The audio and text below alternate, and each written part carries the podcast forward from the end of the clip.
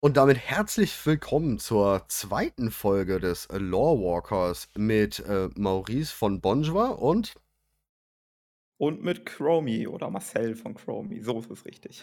ja, genau. ja, da sind wir wieder, ne? Ähm, wir haben ja die erste Folge jetzt schon hinter uns und viele Gedankengänge dort gebracht, die auf gute Mhm. Interesse gestoßen sind. Danke dafür an der Stelle. Und Ja. es geht weiter.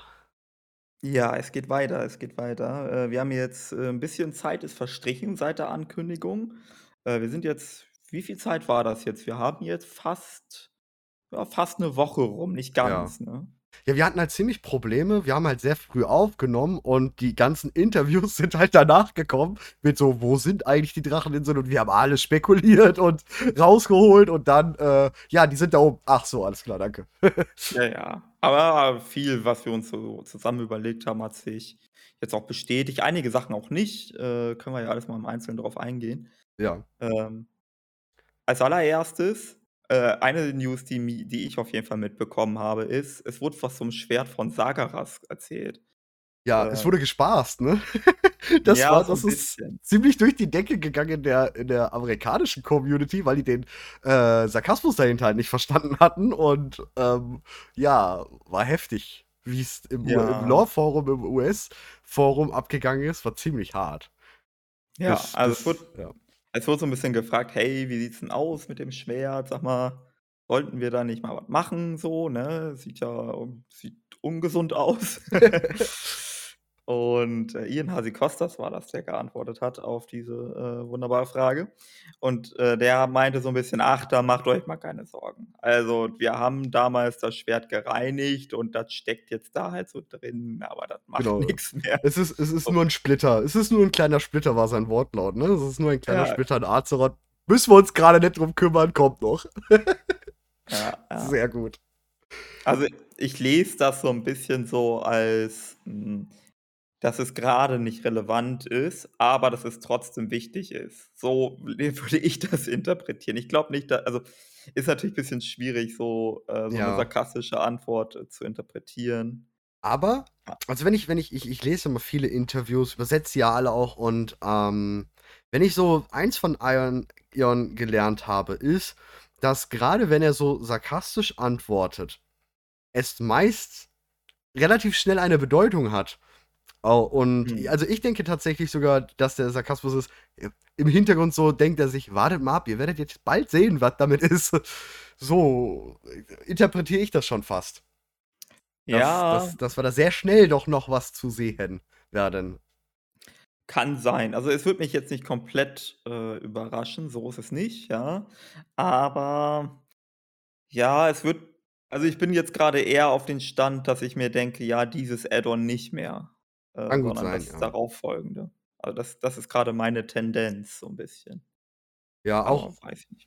auch interessant war, war ja, dass er geantwortet hat, dass Khadgar, ähm, eine große Rolle haben wird in Dragonflight, ähm, sowie Tyrande und Irion.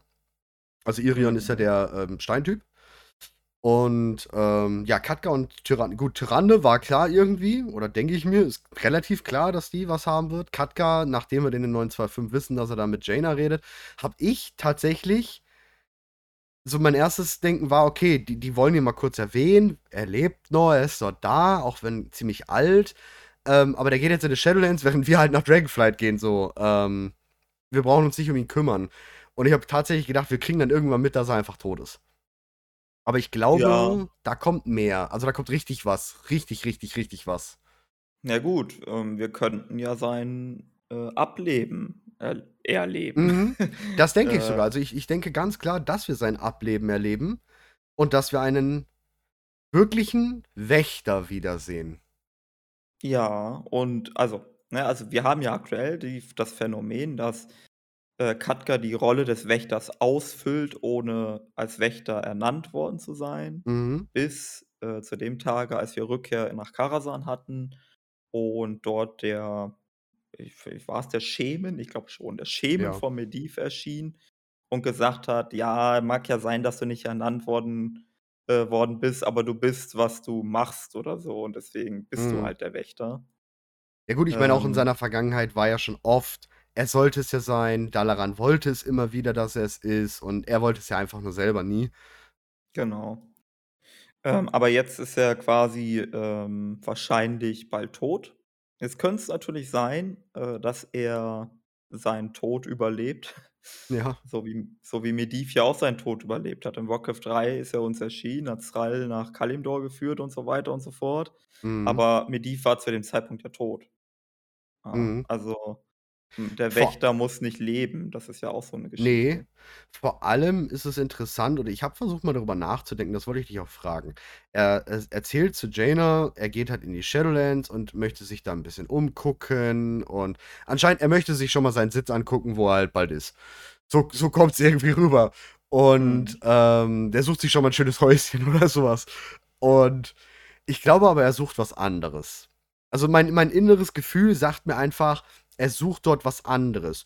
Sucht er weil wir vielleicht auch im im Epilog haben wir diese diese, ähm wie Bane mit, ähm, Lord Remar spricht und Lord Remar will ja mit Kel'Thas sprechen, um sich zu festigen, um zu sagen: „Okay, kann ich wirklich der Anführer von Silbermond sein und bin ich immer nicht einfach nur der Lordregent und ich habe gar nix zu sagen, sondern was sagt Kel'Thas dazu?“ Und ich Mhm. finde da irgendwie so so so die die Punkte also, das kommt so rüber, als ob Khadgar eventuell auf der Suche nach alten Wächtern ist, ähm, oder mit ihnen sprechen möchte, um Ja. rauszufinden: „Kann ich der Wächter sein?“ Nimmt er die Macht an und wird dann vielleicht deswegen nicht sterben, weil durch die Macht wird wahrscheinlich auch seine Lebenszeit erhöht. Gehe ich mal stark von aus, wenn man so an Egwene denkt, wie lang wie alt sie war, äh, wie wie lange sie Wächter war. Wovon wir übrigens auch nicht wissen, wo sie ist. Wir wissen, der letzte Kontakt war mit Jaina.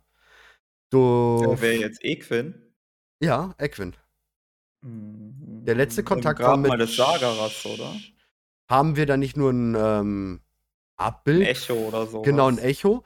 Also, das Richtige das das Einzige, was ich weiß, ist, dass Jaina, ähm, vor Battle for Azeroth mit ihr in Kontakt getreten ist, beziehungsweise sie getroffen hat und, ähm, sie ihr geholfen hat. Aber da war sie schon eine sehr gebrechliche, ähm, Dame es es wird in irgendeiner Kurzgeschichte erwähnt. Mhm, Da ist sie eine kann ich sehr mich gebrechliche. nicht dran erinnern, tatsächlich. Das ich ich versuche noch mal dann für die nächste Folge auf jeden Fall das rauszusuchen oder dir es zu schicken.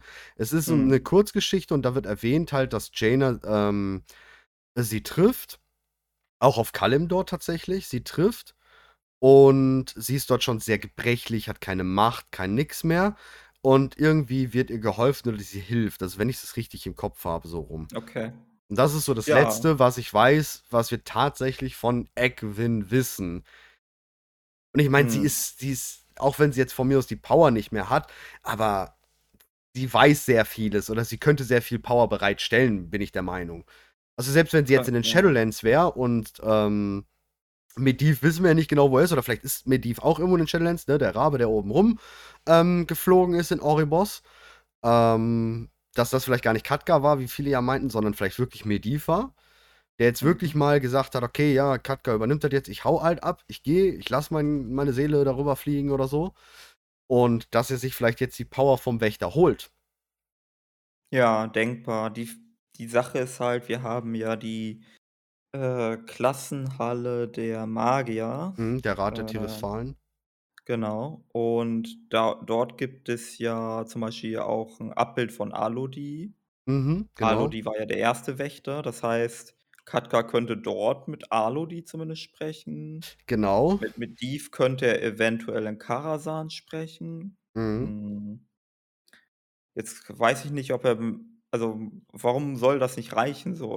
Klar, man Weil kann jetzt auch sagen, dass noch die letzte ernannte Wächterin war. Medivh hat ja einfach nur ihre Power übernommen durch Sohn. Ja, Sie war die okay. letzte ernannte Wächterin, die von allen anderen ja von den Magiern also, nur nur mal zum Ausholen, ähm, der Wächter, ähm, wird dadurch oder bezieht seine Macht durch andere Magier. Er ist nicht von sich aus einfach stark, sondern dadurch, dass andere Magier ihre Macht, ihre, ähm, Power in ihn hinein kanalisieren. Dadurch wird der Wächter erst zum Wächter und zum zum starken, sage ich mal, Übermagier. Und Egwene hat es dann auch noch 'n bisschen perfektioniert, andere Mächte anzuzapfen, wie zum Beispiel das arkane ähm, Elementar, was ja auch in Alunef drin ist, drin ist, die Artefaktwaffe vom Magier, vom Arkanmagier. Das ein, eins der mächtigsten arkanen Wesen, hieß es. Ähm, und das hat sie halt angezapft. Das hat sie auch fast ihr Leben gekostet. Und sie hat es halt perfektioniert, nicht nur die Macht der anderen Magier zu nutzen, sondern eben auch von anderen Bereichen die Magie zu nutzen, um so zur stärksten Wächterin, die wir eigentlich je hatten, zu werden. Mhm. Im, äh, Im Übrigen in äh, Widerspruch zum restlichen Rat. Ne? Genau, genau, genau, genau. Also der restliche Rat meinte, sie übertreibt es langsam mal Mhm. und sie hat sich quasi ja, geweigert und hat dann ihr Ding durchgezogen. Und naja, das endete am Ende nicht so gut, aber Ja, sie war ja auch ähm, recht eine problematische Person, auch wie sie sich ihren Mann ja ausgesucht hat, also Aran. Ähm, Der war ja wirklich einfach nur dafür da gewesen, dass sie ein Kind bekommt. Für nichts anderes, wirklich gar nichts anderes. Ja, also man kann, wenn man bisschen die, ich sag mal, Fantasy-Brille absetzt, kann man das schon fast als Vergewaltigung deuten, was sie da gemacht hat. Ja, Ähm, war ja mehr Zwang tatsächlich. Also wenn man die Geschichten da so liest, das liest sie schon nach Zwang. ja, auf jeden Fall. Also m, es ist halt so geschrieben, dass es vielleicht irgendwie kindertauglich ist, aber es ist auf jeden Fall nicht die romantische Liebe, wie sie uns normalerweise gepredigt wird. Nee. Das kann man mindestens festhalten. Vor allem war ja auch Aran dadurch gebunden, tatsächlich, ne? Und dadurch endete er ja auch in Karasan als Raid-Boss. Ganz doofes Ende äh, Ja. mit Aran Schemen. Ähm, ja, Im aber. Übrigen bei Medivh ist es dann ähnlich, ne? Mit Medivh und Garona. Ja. Ähm, bisschen komplizierter, aber im Übrigen, falls man den Film gesehen hat, da gibt Medivh Garona so eine Blume. Und ich habe das immer so gelesen, diese Bildsprache mit, dass er ihr in diesem Moment ein Kind pflanzt. Mhm. Ähm, ist natürlich Bildsprache interpretiert oder so, aber es ist halt irgendwas, er verzaubert sie geradezu. Also Ja. pflanzt dann diesen Samen in ihr, was halt durch die Blume verdeutlicht wird. Kann sehr gut sein, ja. Generell ist es ähm, mit dem Wächtertum eine sehr schwierige Angelegenheit, die letzten Wächter, die wir so hatten. Gerade Ja. Mediv. Ziemlich schwierig. Aber ich glaube, Azeroth ist bereit, bereiter je denn äh, je zuvor, einen Wächter zu haben. Oder zu brauchen. Jetzt zu brauchen, ja, also ich glaube, gebraucht hätten wir den die letzten Jahre auch schon. so ganz grob. Ähm, Ja. Aber ich glaube, gerade im Zusammenhang mit den Aspekten, ähm, finde ich, dass man einen, weil der, der, der, der Wächter hat natürlich auch damals schon viel mit den Aspekten zusammengearbeitet.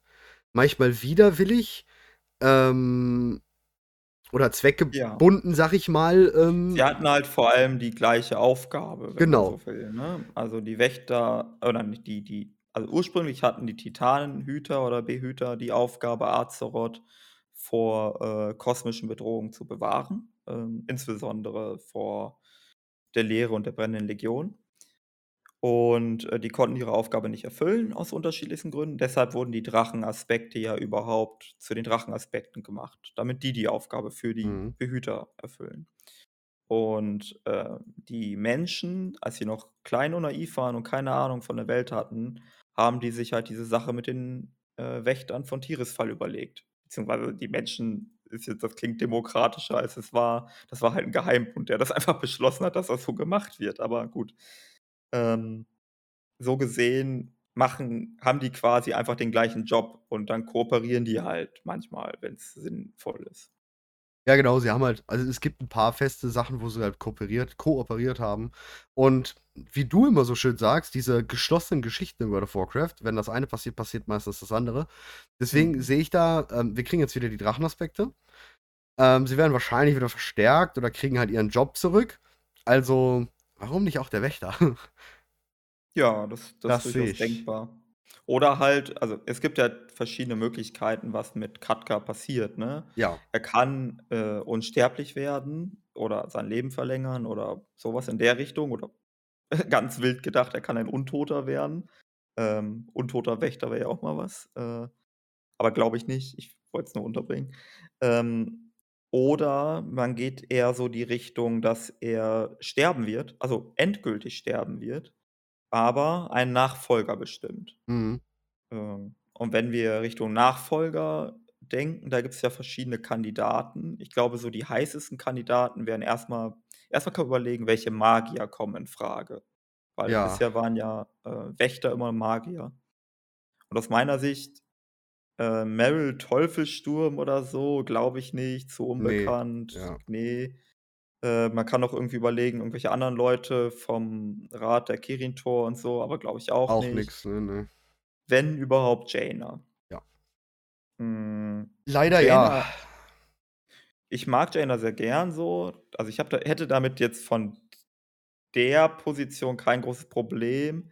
Jaina ist halt erst mal sehr, sehr mächtig so, ja? Also, sie Ja. ist auf jeden Fall 'ne krasse Magierin, da kann man, glaube ich, nicht viel gegen sagen. Woher wir auch nicht Ähm wissen, wieso, ne? Sie hat an sich sie ist wirklich eine also, ich denke, die krasseste Magierin, die wir grade so haben. Ja, um Und A um Arthas aus Warcraft 3 zu zitieren, eine der mächtigsten Magierinnen des ganzen Lands. Genau, und da ist da ist Warcraft 3 b bis heute hat sie, äh, da noch 'n bisschen was dazugelernt, möchte ich behaupten. Und sie ist wirklich verdammt mächtig. Ähm, Ja. wenn man so an Lordaeron denkt, was sie da so gemacht hat. Ich meine, so 'n fliegendes Schiff, das haben nicht viele. Khadka nutzt 'n Raben. Äh, das ist schon also, ich möchte schon behaupten, sie ist wirklich verdammt mächtig, aber wir wissen nicht warum. Das ist für mich schon Das immer so 'n stimmt. Rätsel. Woher hat sie diese enorme Macht, die in den ganzen Jahrtausenden scheinbar nie ein anderer Magier so erlangt hat wie sie? Ja, ah, für mich war sie immer so 'n bisschen das Äquivalent zu Hermine aus'm Harry-Potter-Universum. Sprich, die war halt einfach 'ne sehr, sehr fleißige Schülerin Ja gut, das und war so, konnte ja. ihr Potenzial, ich sage jetzt mal, schon in sehr jungen Jahren entfalten. Mhm. Und Ähm Emotionen. Ähm, bei ihr kommt halt, finde ich, auch sehr viel ja oder man weiß es, sehr viel Emotion dazu, grade kurz vor Battle for Azeroth und durch Battle for Azeroth natürlich mit ihrem Vater und allem äh, allem Möglichen. Ich glaube, dass für die ähm, für die Kanalisierung des Arkanen, dass Emotion dort ein mächtiger Kalkulator ist. Ist das das richtige Wort, Kalkulator? Äh, ich. Katalysator. Katalysator. Katalysator, ja, außer sie Genau. ist 'n Taschenrechner, wobei das ja auch zum Arkan Ja, ne, das passen würde, also ja gut, das stimmt. Ne, also Katasi Katalysator und das grade, ne, das Ganze mit Khalek, mit ihrem Vater. Sie hat ja wirklich schon viel durch, Terramore, ähm, hat sie, Mhm. glaube also, das ist meine Ausrede momentan, warum ist sie so mächtig? Ja, sie ist ja auch die einzige oder nicht die einzige, aber sie spielt die primäre Rolle, wenn es darum geht, Empathie, Mitgefühl und Aufgeschlossenheit gegenüber der Horde zu zeigen. Ja. Also, ohne Jaina hätte es wahrscheinlich keine Zusammenarbeit zwischen den Menschen und den Orks gegeben in Warcraft 3 halt, also, zwischen Thrall Ja, auch und, nicht nur da, ne? Wenn man Ja. bedenkt, wie oft sie mit Varian geredet hat. Ähm, mit Bane die Freundschaft. Ich kann mich noch an die ich weiß gar nicht, welche Geschichte das war, irgendwelchen Varian-Buch, wo sie auch den Ruhestein Anduin gegeben hat, wo er ja immer wieder vor seinem Vater dann geflohen ist zu ihr hin und, äh, er dann ja zu einer Runde reingeplatzt ist, wo sie halt mit Bane dort saß. Ähm, und dadurch ja auch erst die Freundschaft zwischen Anduin und Bane entstanden ist, ne? Ähm, durch sie. Genau. Also, sie Das ist halt ist krass, sehr, äh ja, also, sie hat sie sie ist halt sehr empathisch, einfühlsam und sie ist im Vergleich zu vielen anderen Charakteren in der Warcraft-Lore, äh, sehr, ähm, bereit, ihre Vorurteile zu überdenken. Trotz was alles war. Ich habe Ja. tatsächlich gedacht, wir haben sie verloren. Also, in diesen diesen Pfad, ähm, das hat sich so angefühlt vom Schreiben, von der Lore her, dass sie diesen Pfad aufgibt, dass sie's verloren hat oder dass wir sie verloren haben und sie doch mehr und mehr vielleicht zum Arthas wird, doof gesagt. Mhm. Ähm, ich finde aber dann in Shadowlands und auch kurz davor hat man dann gemerkt: „Okay, nein, alles klar. Die ist sie ist noch sie.“ Und das ist Ja. sehr cool. Also, das ist wirklich sehr, sehr cool. Ja, ich glaube, das ist sogar tatsächlich ihr äh, ihr Charaktermerkmal, dass man dass Blizzard sie immer wieder in Situationen packt, wo Mhm. man denken könnte: „Okay, das wäre jetzt für jeden normalen Menschen in Anführungsstrichen der Punkt, wo du abrutschen würdest“, ne? Ja. Sie tötet ihren eigenen Vater oder ist zumindest für den Tod ihres eigenen Vaters verantwortlich. Da dass du das verkraftest auf lange Sicht, ist sehr schwierig so. Dann, äh, die ganze Geschichte mit Terramore war ja komplett eskalativ so, Ja, dann aber eingesperrt von der eigenen Mutter. Genau, dann eigentlich von der eigenen Mutter, abgelehnt vom eigenen Volk überhaupt. Ja. Dann der Ähm Bruder in Untot verwandelt. Richtig, und zur Bombe gemacht worden, äh, Ja. oder zumindest geplant. Dann das mit Ähm. Khalek, die Liebesromanze, ähm, die dann ich weiß nicht, sie ist jetzt sind jetzt grade eben nicht zusammen, ne? Ich glaube, sie also, meine Lesart des Beziehungsstatus zwischen Khalek und Jaina ist, wenn die noch zusammen sind, dann ist das so 'ne offene Ja. Beziehungsgeschichte. Ja, ja. Ich glaube, das letzte Mal haben die sich getroffen kurz vor Shadowlands. Da Ja. gab's im Buch Battle for Azeroth 'ne kurze kleine Erwähnung, dass sie ja kurz in, ähm, Dalaran aufgetaucht ist und ihm irgendwas genau, bevor sie dann aufgebrochen ist, bevor sie dann weggegangen ist mit Schiffssuche und hast nicht gesehen, ne? Da war sie Genau. dann kurz bei ihm und hat ihm eigentlich ja noch mal s die Liebe gestanden, aber sie kann jetzt halt nicht, sie muss weg. Richtig. Und also, dass sie das halt kann alles, ne? Also, dass sie immer wieder in diese Situationen Mhm. gerät, die halt traumatisierend sein können oder die, ähm, Paradigmenwechsel in ihrem Denken hervorrufen müssten und sie das trotzdem überwinden kann, spricht halt dafür, dass sie als äh, jetzt kommt hier halbe Psychoanalyse, aber dass sie 'n hohes Maß an Rationalität und Akzeptanz aufweist. Und ich glaube, das ähm, das ist halt konvergent. Äh, ich drücke mich grad super kompliziert aus, aber das befähigt sie dazu, arkane Intelligenz hervorzurufen und damit vielleicht auch das Arkane oder die magischen Kräfte auf eine Art und Weise anzurufen, was andere Charaktere vielleicht in diesem Maße gar nicht Mhm. können. Was ja dann auch einen urgroßen Magier ausmacht in dem Sinne eigentlich, ne? Genau. Wo ich sie dann ja auch irgendwo sehe, so als 'ne 2. Egwin.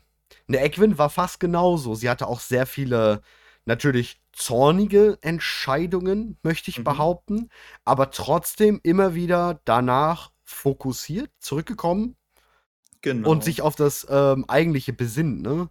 Richtig. Ja. Äh, und, ähm, Impulsivität, Ja, so genau. würde ich das nennen, ne? Äh, das muss gar kein Widerspruch sein zur Rationalität. Also, Ja. sehr ähm, Impulsivität ist nur das, was du in dem Moment tust, aber wenn du in der Lage bist, dann relativ schnell, ähm, Umzuschalten. Genau, also, Impulskontrolle zu wahren, Mhm. dann kannst du trotzdem 'n hohes Maß an Rationalität aufweisen. Ähm, auch wenn das natürlich von außen nicht so wahrgenommen wird. Deswegen denken wir manchmal, ähm, bisschen, äh, Ich glaube, sie soll halt gesagt einfach Menschen 'n bisschen gezeigt werden, ne? Genau, sie soll menschlich dargestellt werden. Ja. Vor allem auch, weil sie aus Horden-Perspektive ja der Bezugspunkt zur menschlichen Rasse Ja. darstellt. Ja, ja, definitiv. Also, auch wie gesagt, der der der Auftritt in in Shadowlands mit Uta, wie sie dann das Gespräch ja über, ähm, Arthas hat, dass sie ihn spürt und wo sie dann mit ihm redet, diese kleine, ähm in Corfria, diese kleine Sprachszene, die die beiden hatten, sehr stark.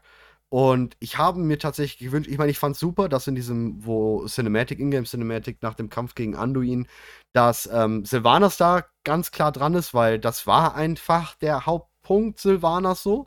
Aber ich hätte mir tatsächlich da noch, ähm, ja, ein paar Worte an diesen, ja, restlichen Fleck von Arthas, von Jaina irgendwie gewünscht.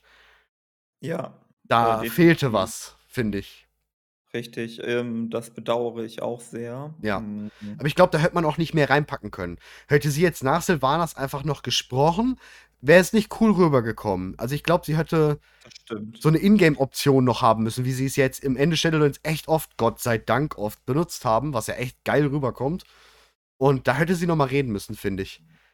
Genau, Ähm, also, man hätte ja. sie nicht in den Cinematic reinpacken müssen, Mhm. aber man hätte es so machen können, dass sie im Raid dann da steht nach dem Kampf und dass du sie anklicken kannst, Genau. um 'nen Dialog abspielen zu lassen, wo sie dann meinetwegen 2 Minuten noch mal da einfach nur darüber referiert, was passiert ist. Also, einfach so 'n bisschen Selbstreflexion Ja. betreibt. Da muss gar keine große, weiß ich nicht, äh, Neuigkeit für die Lore draus entspringen, aber es wäre in Character gewesen, Ja, genau. wenn sie das quasi einmal verarbeitet. Ihr ihren Schlussstrich halt auch mal ich meine, gefühlt liest es sich so, als ob der Schlussstrich von ihr schon längst drunter gezogen ist. Ähm, also, durch Shadowlands durch, dass der da Ja. ist. Der Schlussstrich ist da, Arthas ist weg. Arthas war damals weg und das alles war nicht Arthas.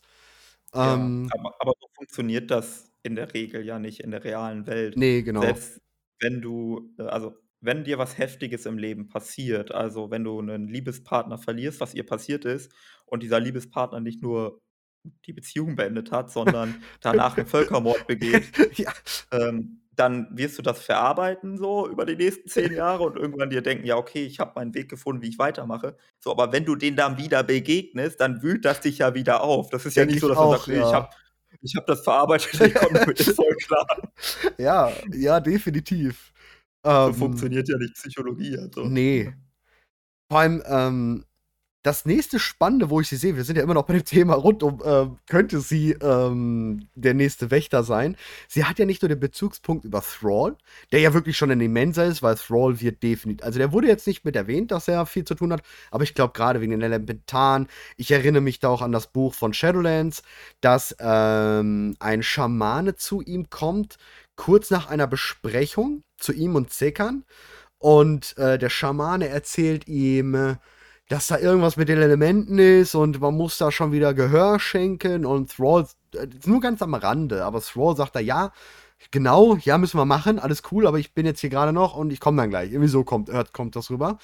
Das ist natürlich schon dieses eine, aber der nächste Punkt für Jaina ist halt einfach Kalia. Ähm Finde ich. Also, so rüber mit zur Horde, weil sie jetzt Okay, viel mit okay. mit Kalia, ne? Wir hatten das da in in in wie heißt das oben, das Gebiet in, äh Tirisfal? Ne, ne, ne, nicht in Tirisfal auf den, äh in den BFA-Inseln, Allianz-Inseln, das ganz oben, äh, Äh, Sturmsanktal. Sch Sturmsanktal, Da haben wir ja. ja noch zum Schluss, wo, äh diese Szene, wo sie im Haus ist mit ihr, Mhm. ähm, wo sie da ja Mhm. spricht mit ihr. Wo auch Derek dabei ist? Ja, genau, wo auch Derek dabei ist. Und, ähm, klar, dann auch natürlich wegen Derek und so was, ne? Und ich finde, da wird grade der nächste Bezugspunkt so bisschen aufgebaut. Sie ist halt in allem etwas drin, was ja einen Wächter irgendwie ausmacht. Ein Wächter kommuniziert mit allen. Sie ist halt einfach schon lange nicht mehr Allianz, auch wenn sie immer wieder für die Allianz agiert, ne? Ähm, Schiff befehligt, Flotte befehligt, aber sie hat halt ganz viele Bezugspunkte überall da, ne? Und das das finde ich, macht am meisten aus, warum sie Wächterin sein könnte.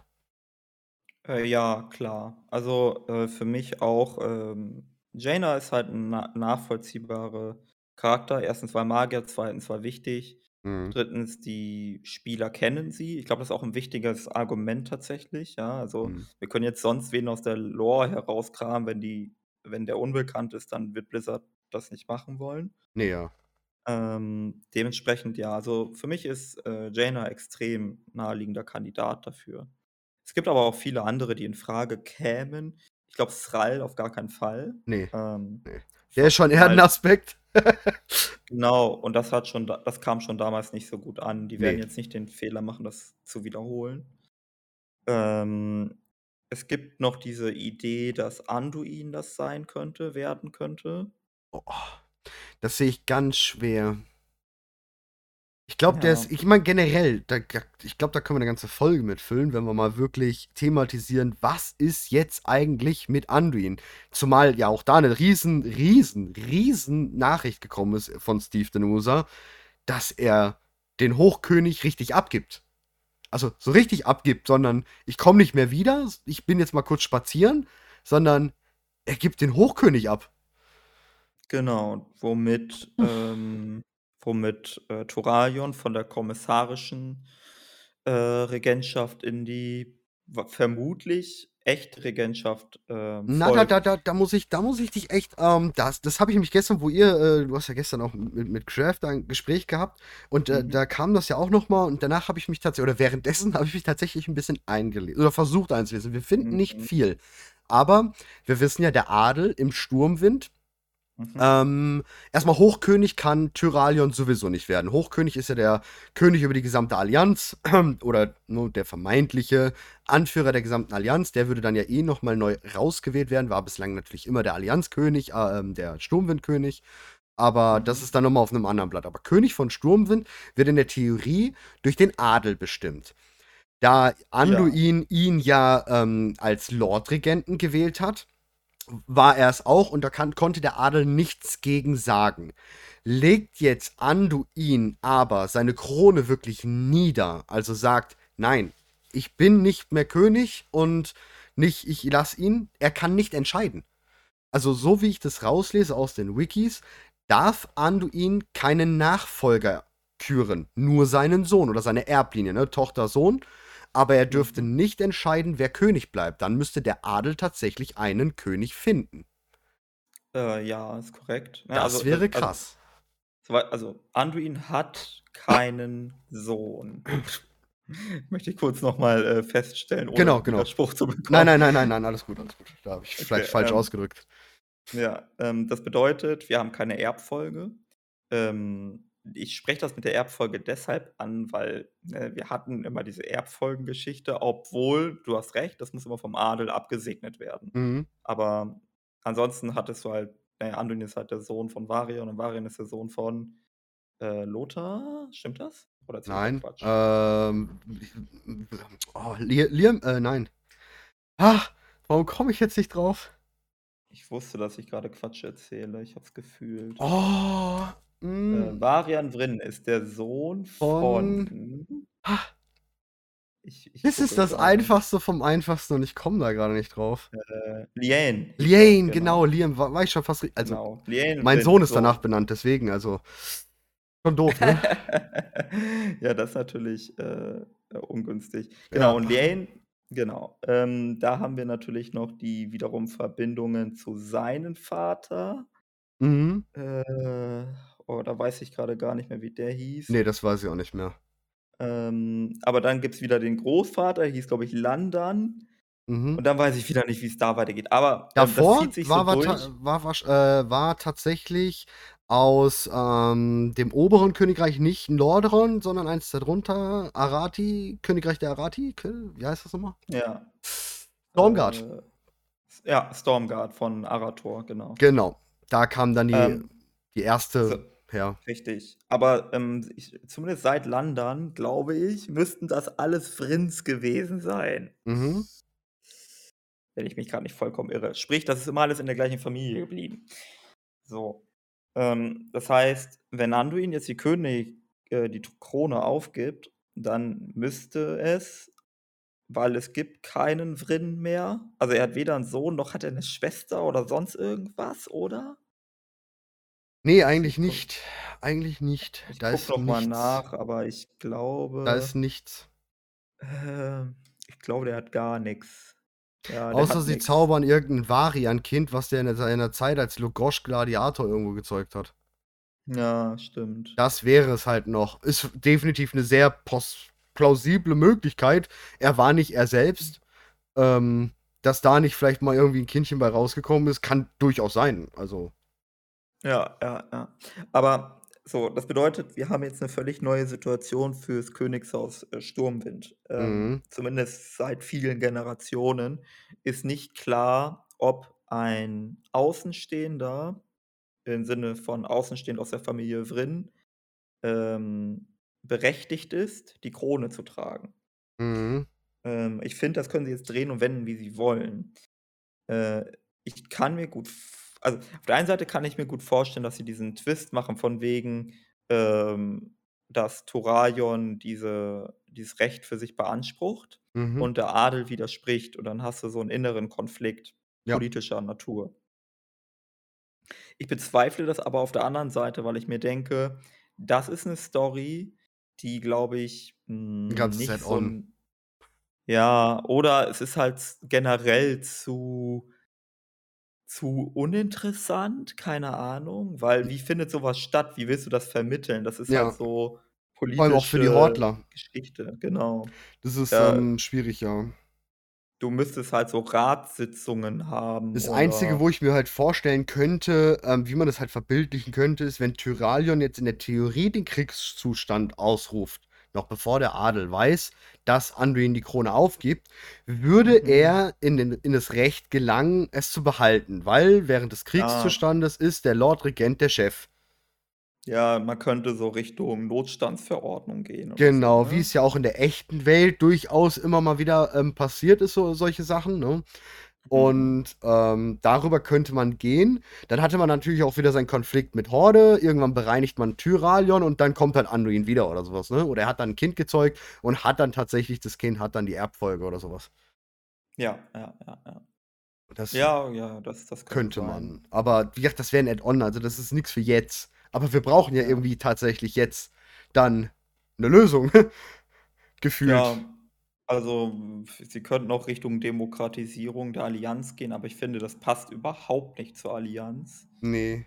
Ne, ne, ne, Ähm. glaube ich auch nicht. Deshalb, ja, ich weiß ich nicht, wie sie's drehen wollen, ehrlich gesagt. Ich glaube tatsächlich, das wird der einfachste Weg. Tyralion wird's sein. Und Tyralion wird wahrscheinlich erst noch 'n bisschen weiter aufgebaut und das dauert, bis wir den mal als Fanatiken äh, als Fanatiker dann umklatschen werden. Ähm, aber zumindest hat man da jetzt erst mal 'ne Person, die da sitzt. Ja, wobei es könnte auch relativ schnell gehen, also schneller als uns beliebt. Also, wenn wir jetzt überlegen, dass der nächste Patch, äh, 9.2.5 Handlungen in Tirisfal vorantreibt, dann könnte Mhm. man dort 'n Konfliktfall hervorrufen, den Tyralion als, äh. Anlass nehmen könnte, äh, Initiative zu ergreifen. Ich habe das jetzt versucht, so neutral auszudrücken, wie ich kann. Ja, aber das sehe ich auch. Ich meine, wir hatten so 'n Rundschreiben vom Scharlachroten Kreuzzug, ne? Ja. Ja, es ist, Da ähm um da geht's darum, wer, äh, Lordaeron Rechtmäßig. äh, rechtmäßig führen darf. Ob Karja Menethil aufgrund der, äh wieder gleiche Geschichte wie jetzt, die wir grade bei Sturmwind haben, ob sie berechtigt ist, ähm, quasi über Undercity oder über Lordaeron zu herrschen, weil sie ja zur Familie Menethil gehört, obwohl sie auch Frau ist. Normalerweise haben wir ja immer Männer als Herrscher in in Mhm. dieser, ähm, patriarchalischen, monarchischen Gesellschaftsformen. Oder ob das quasi diejenigen bestimmen sollen dürften, die dort halt nun mal die letzten Jahre gelebt haben, was halt die Untoten wären. Ja, aber Oder gut, ob der der selbst Scharlachrote genau, der Scharlachrote Kreuzzug schreibt in seinem Brief sogar ganz klar Tyralion. Genau. Ne, die sagen Wo ganz klar, was Tyralion muss. was aber so richtig also, ich verstehe die Begründung ehrlich gesagt nicht so Ich auch wirklich. nicht. Vor allem, Ähm. was viele vergessen, Karja Menethil hat ein Kind. Äh, Ja. heißt es dies oh Gott, ich will jetzt nichts Falsches Man sagen, aber weiß nicht, dass es tot ist. Man weiß es nicht. Ähm, der Verbleib des Okay. Kindes und des Mannes ist ungewiss. Man weiß, sie hat einen Mann, den durfte sie eigentlich nicht heiraten, den durfte mit dem durfte sie auch eigentlich nicht zusammen sein. Der Vater war dagegen, die Mutter war dagegen. Ähm, sie hat's dann trotz trotzdem gemacht. Die haben dann auch in Hillsbrad, ne, glaube ich, ähm, unter Tarens Mhm. Mühle, da, ne, Süderstate, Süderstate, da hat der Mann gelebt. Ähm, sie haben dann heimlich geheiratet. Sie haben auch heimlich ein Kind bekommen. Ähm, relativ heimlich. Kind bekommen ist immer relativ schwer, das heimlich zu machen. Ähm, sie geht davon aus, dass es tot ist. Ähm, in Legion liest man auch von ihr in der Klassenhalle der Priester, ähm, dass sie Mhm. über den Tod spricht, Genau, aber weil sie halt nicht weiß, was mit ihnen passiert ist. Sie hat, ähm von ihr aus gibt's nie den Bezug da drauf, dass sie die Leichen oder sonst was gefunden hat.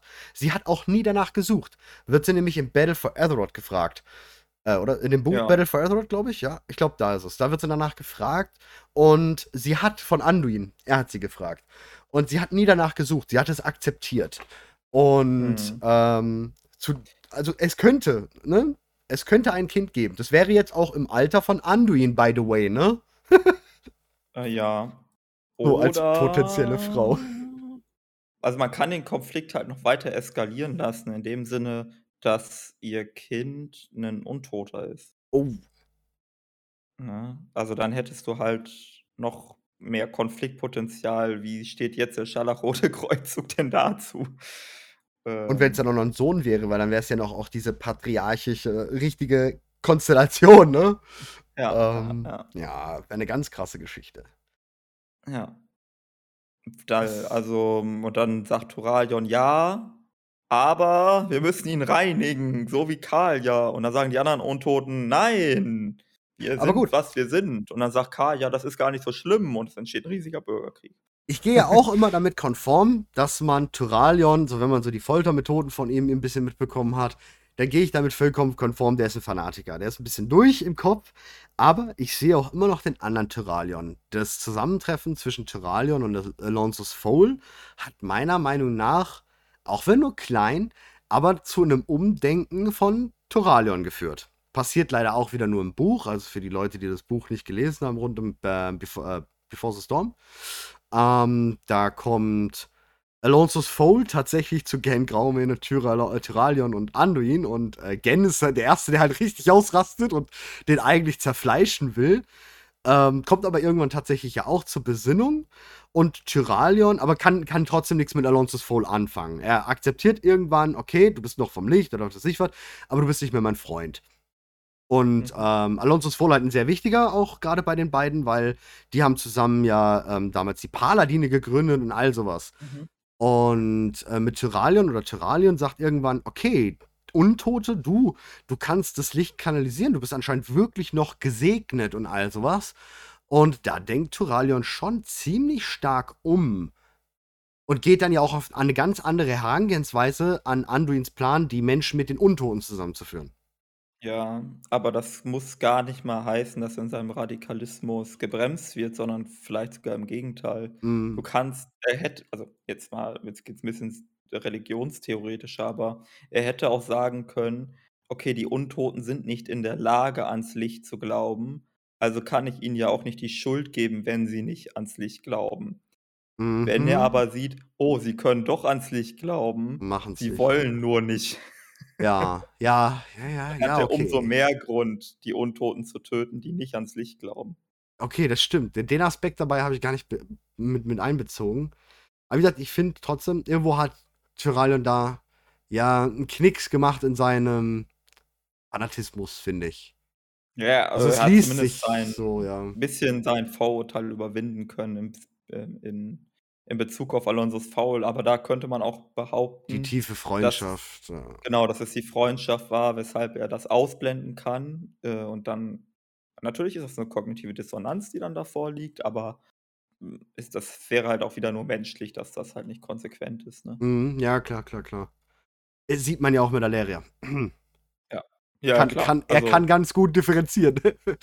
Also, es ist es ist in keinster Hinsicht, äh, vertretbar aus seiner Weltbild, was auch immer, dass er mit 'ner, äh, leeren Elfin verbandelt ist, so. Ja. Ich bin halt echt echt wirklich wenn die 'n Kind kriegen, ne? Ja. Das ist doch Armageddon, oder? Ich weiß es nicht. Also, ähm, also, das Ding ist ja also, wir wissen halt, glaube ich, zu wenig über leeren Elfen, um das gescheit einschätzen zu können. Die Sache ist ja, Alleria soll das ja können, also, irgendwie nicht komplett bekloppt werden, Mhm. weil sie gelernt hat, damit umzugehen. So, Da bin ich bin ich mir jetzt jetzt nicht sicher. Genau. Aber selbst wenn wir das mal annehmen, dass das Ja. stimmt und sie bekommt 'n Kind und ihre leeren Energien gehen auf das Kind über, woher soll das Kind das gelernt haben, das zu kontrollieren? Genau. Und vor allem, äh, hat Leria ja die Chance, ein Säugling, der ja sich nahezu nicht wehren kann, ähm, und kein Training empfangen kann ja. Ja, Ja. ganz schlimm. dann haben wir ja noch Arator, ne? Also, das Kind, Ja. was sowieso schon Alleria und Toraljon haben, Jo, die aber was aber anscheinend nicht mehr so wirklich interessiert. Ja, aber was halt gezeugt worden ist, als Alleria noch nicht, äh, der Lehre, ähm, ja, mit Mhm. der im Bunde war.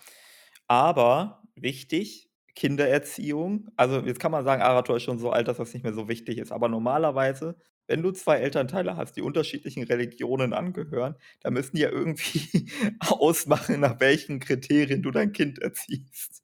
Ja. Äh, Ja, ganz daher ganz üble Geschichte darum. Ja, also die da ist viel Familiendrama vorprogrammiert. Aber es wird Zeit, dass das bei der Allianz passiert. Es wird Ja. wirklich Zeit. Also, ich sehe die nächsten 4 Add-ons, äh, Stress in der Allia äh, Allianz. Also, äh, quasi RTL Abendpro Mittagsprogramm in Azeroth sehe ich da in Sturmwind einfach und das ist schön.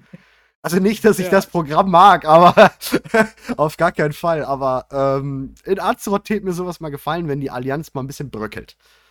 Das stimmt, das stimmt. Das Oder so 'n Ki so 'n Kindergarten, da sind dann auch die Kinder von Thrall und so und Arator und dann spielen die da zusammen.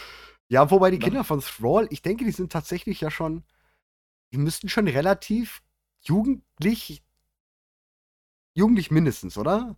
Ja, Ja, weiß ja. ich nicht. Irgendwie so ich denke, die sind halt so 12, 14, 10, keine Ahnung, schwierig zu sagen, so in dem Ja. Dreh. Jetzt ist die Frage, wie schnell altern Orks? Altern die so schnell wie Menschen, äh, Ja, ja. oder altern die schneller, langsamer? Schwierig zu sagen. Ja. Aber wie gesagt, gerade zu Aleria nochmal zurück. Ähm, in dem Comic mit ihren Schwestern. Und auch so finde ich, also Folterin sowieso mal ganz, ganz vorne weg. Ähm, ich glaube, sie hat keine Kontrolle.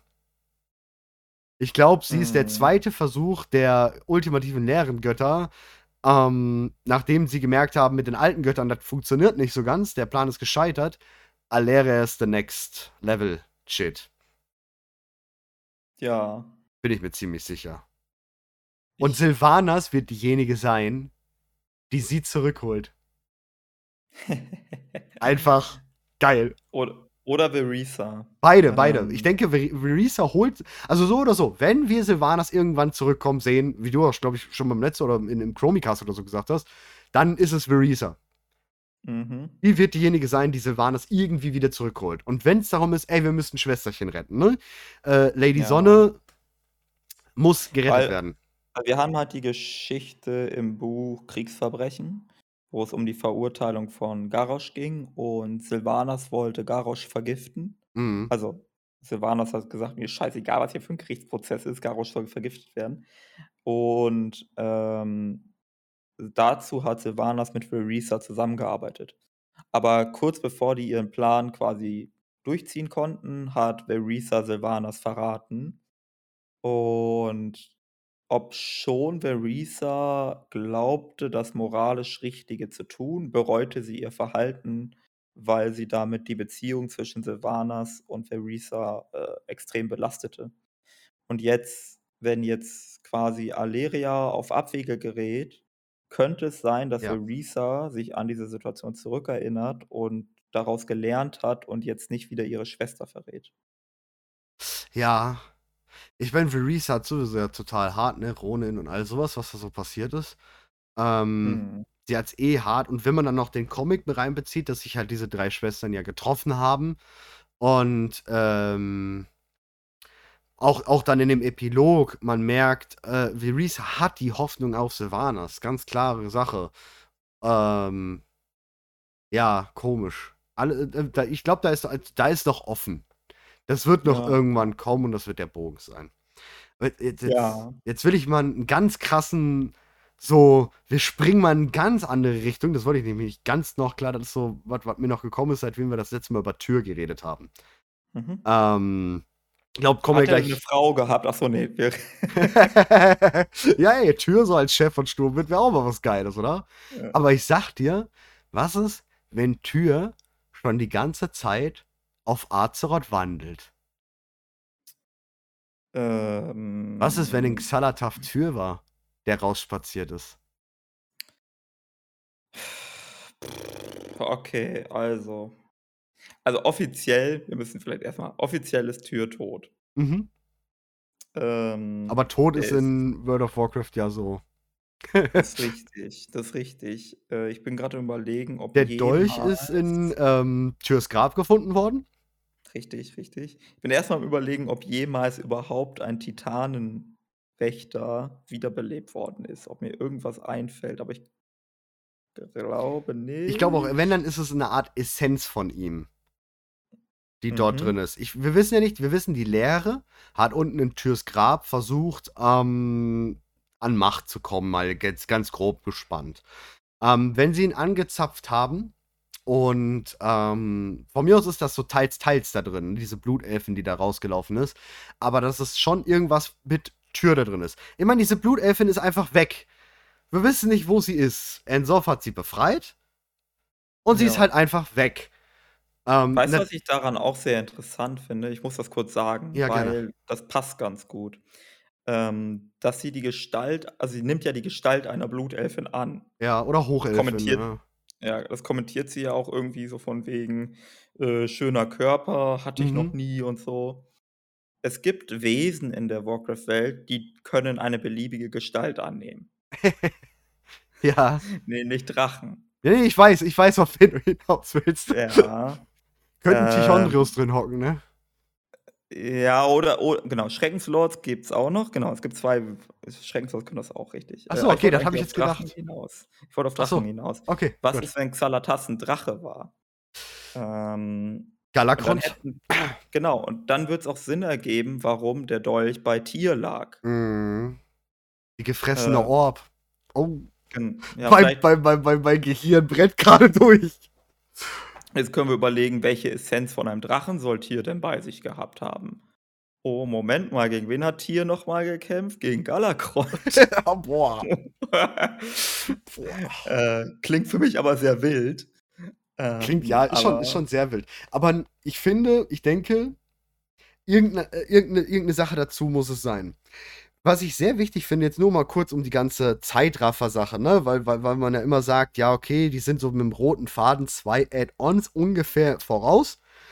Mhm. Ähm, haben wir eine Bestätigung in einem Interview, wann Dragonflight angefangen wurde, zu, äh, wann daran gearbeitet wurde. Also richtig an Features, an Welt, an allem Möglichen. Und zwar gleichzeitig zu Shadowlands. Das ist eine sehr krasse ähm. Aussage, finde ich. Ja, es gibt ja, ja, definitiv. Also, wir wussten ja oh Gott, ey, also jetzt unabhängig von den aktuellen Interviews, gab es eine News zu 9.1, ist schon richtig lange her, wo mhm. es hieß, dass Ressourcen verlagert wurden von dem Team, was am nächsten Add-on arbeitet, zu Shadowlands-Team, damit da irgendwas fertiggestellt wurde. Irgendwie genau, so war es. Weil sie da Probleme hatten mit 915, 92, Corona, alles mögliche, was da noch war, hatten sie Ressourcen vom nächsten Add-on-Team abgezogen. Aber genau. das geht ja noch viel weiter zurück, denn Shadowlands wurde angefangen, also an den Features und allem Möglichen, wurde angefangen zu arbeiten mit Argus. Ja. Das heißt, Richtig. auch mit Argus wurde an Dragonflight angefangen zu arbeiten.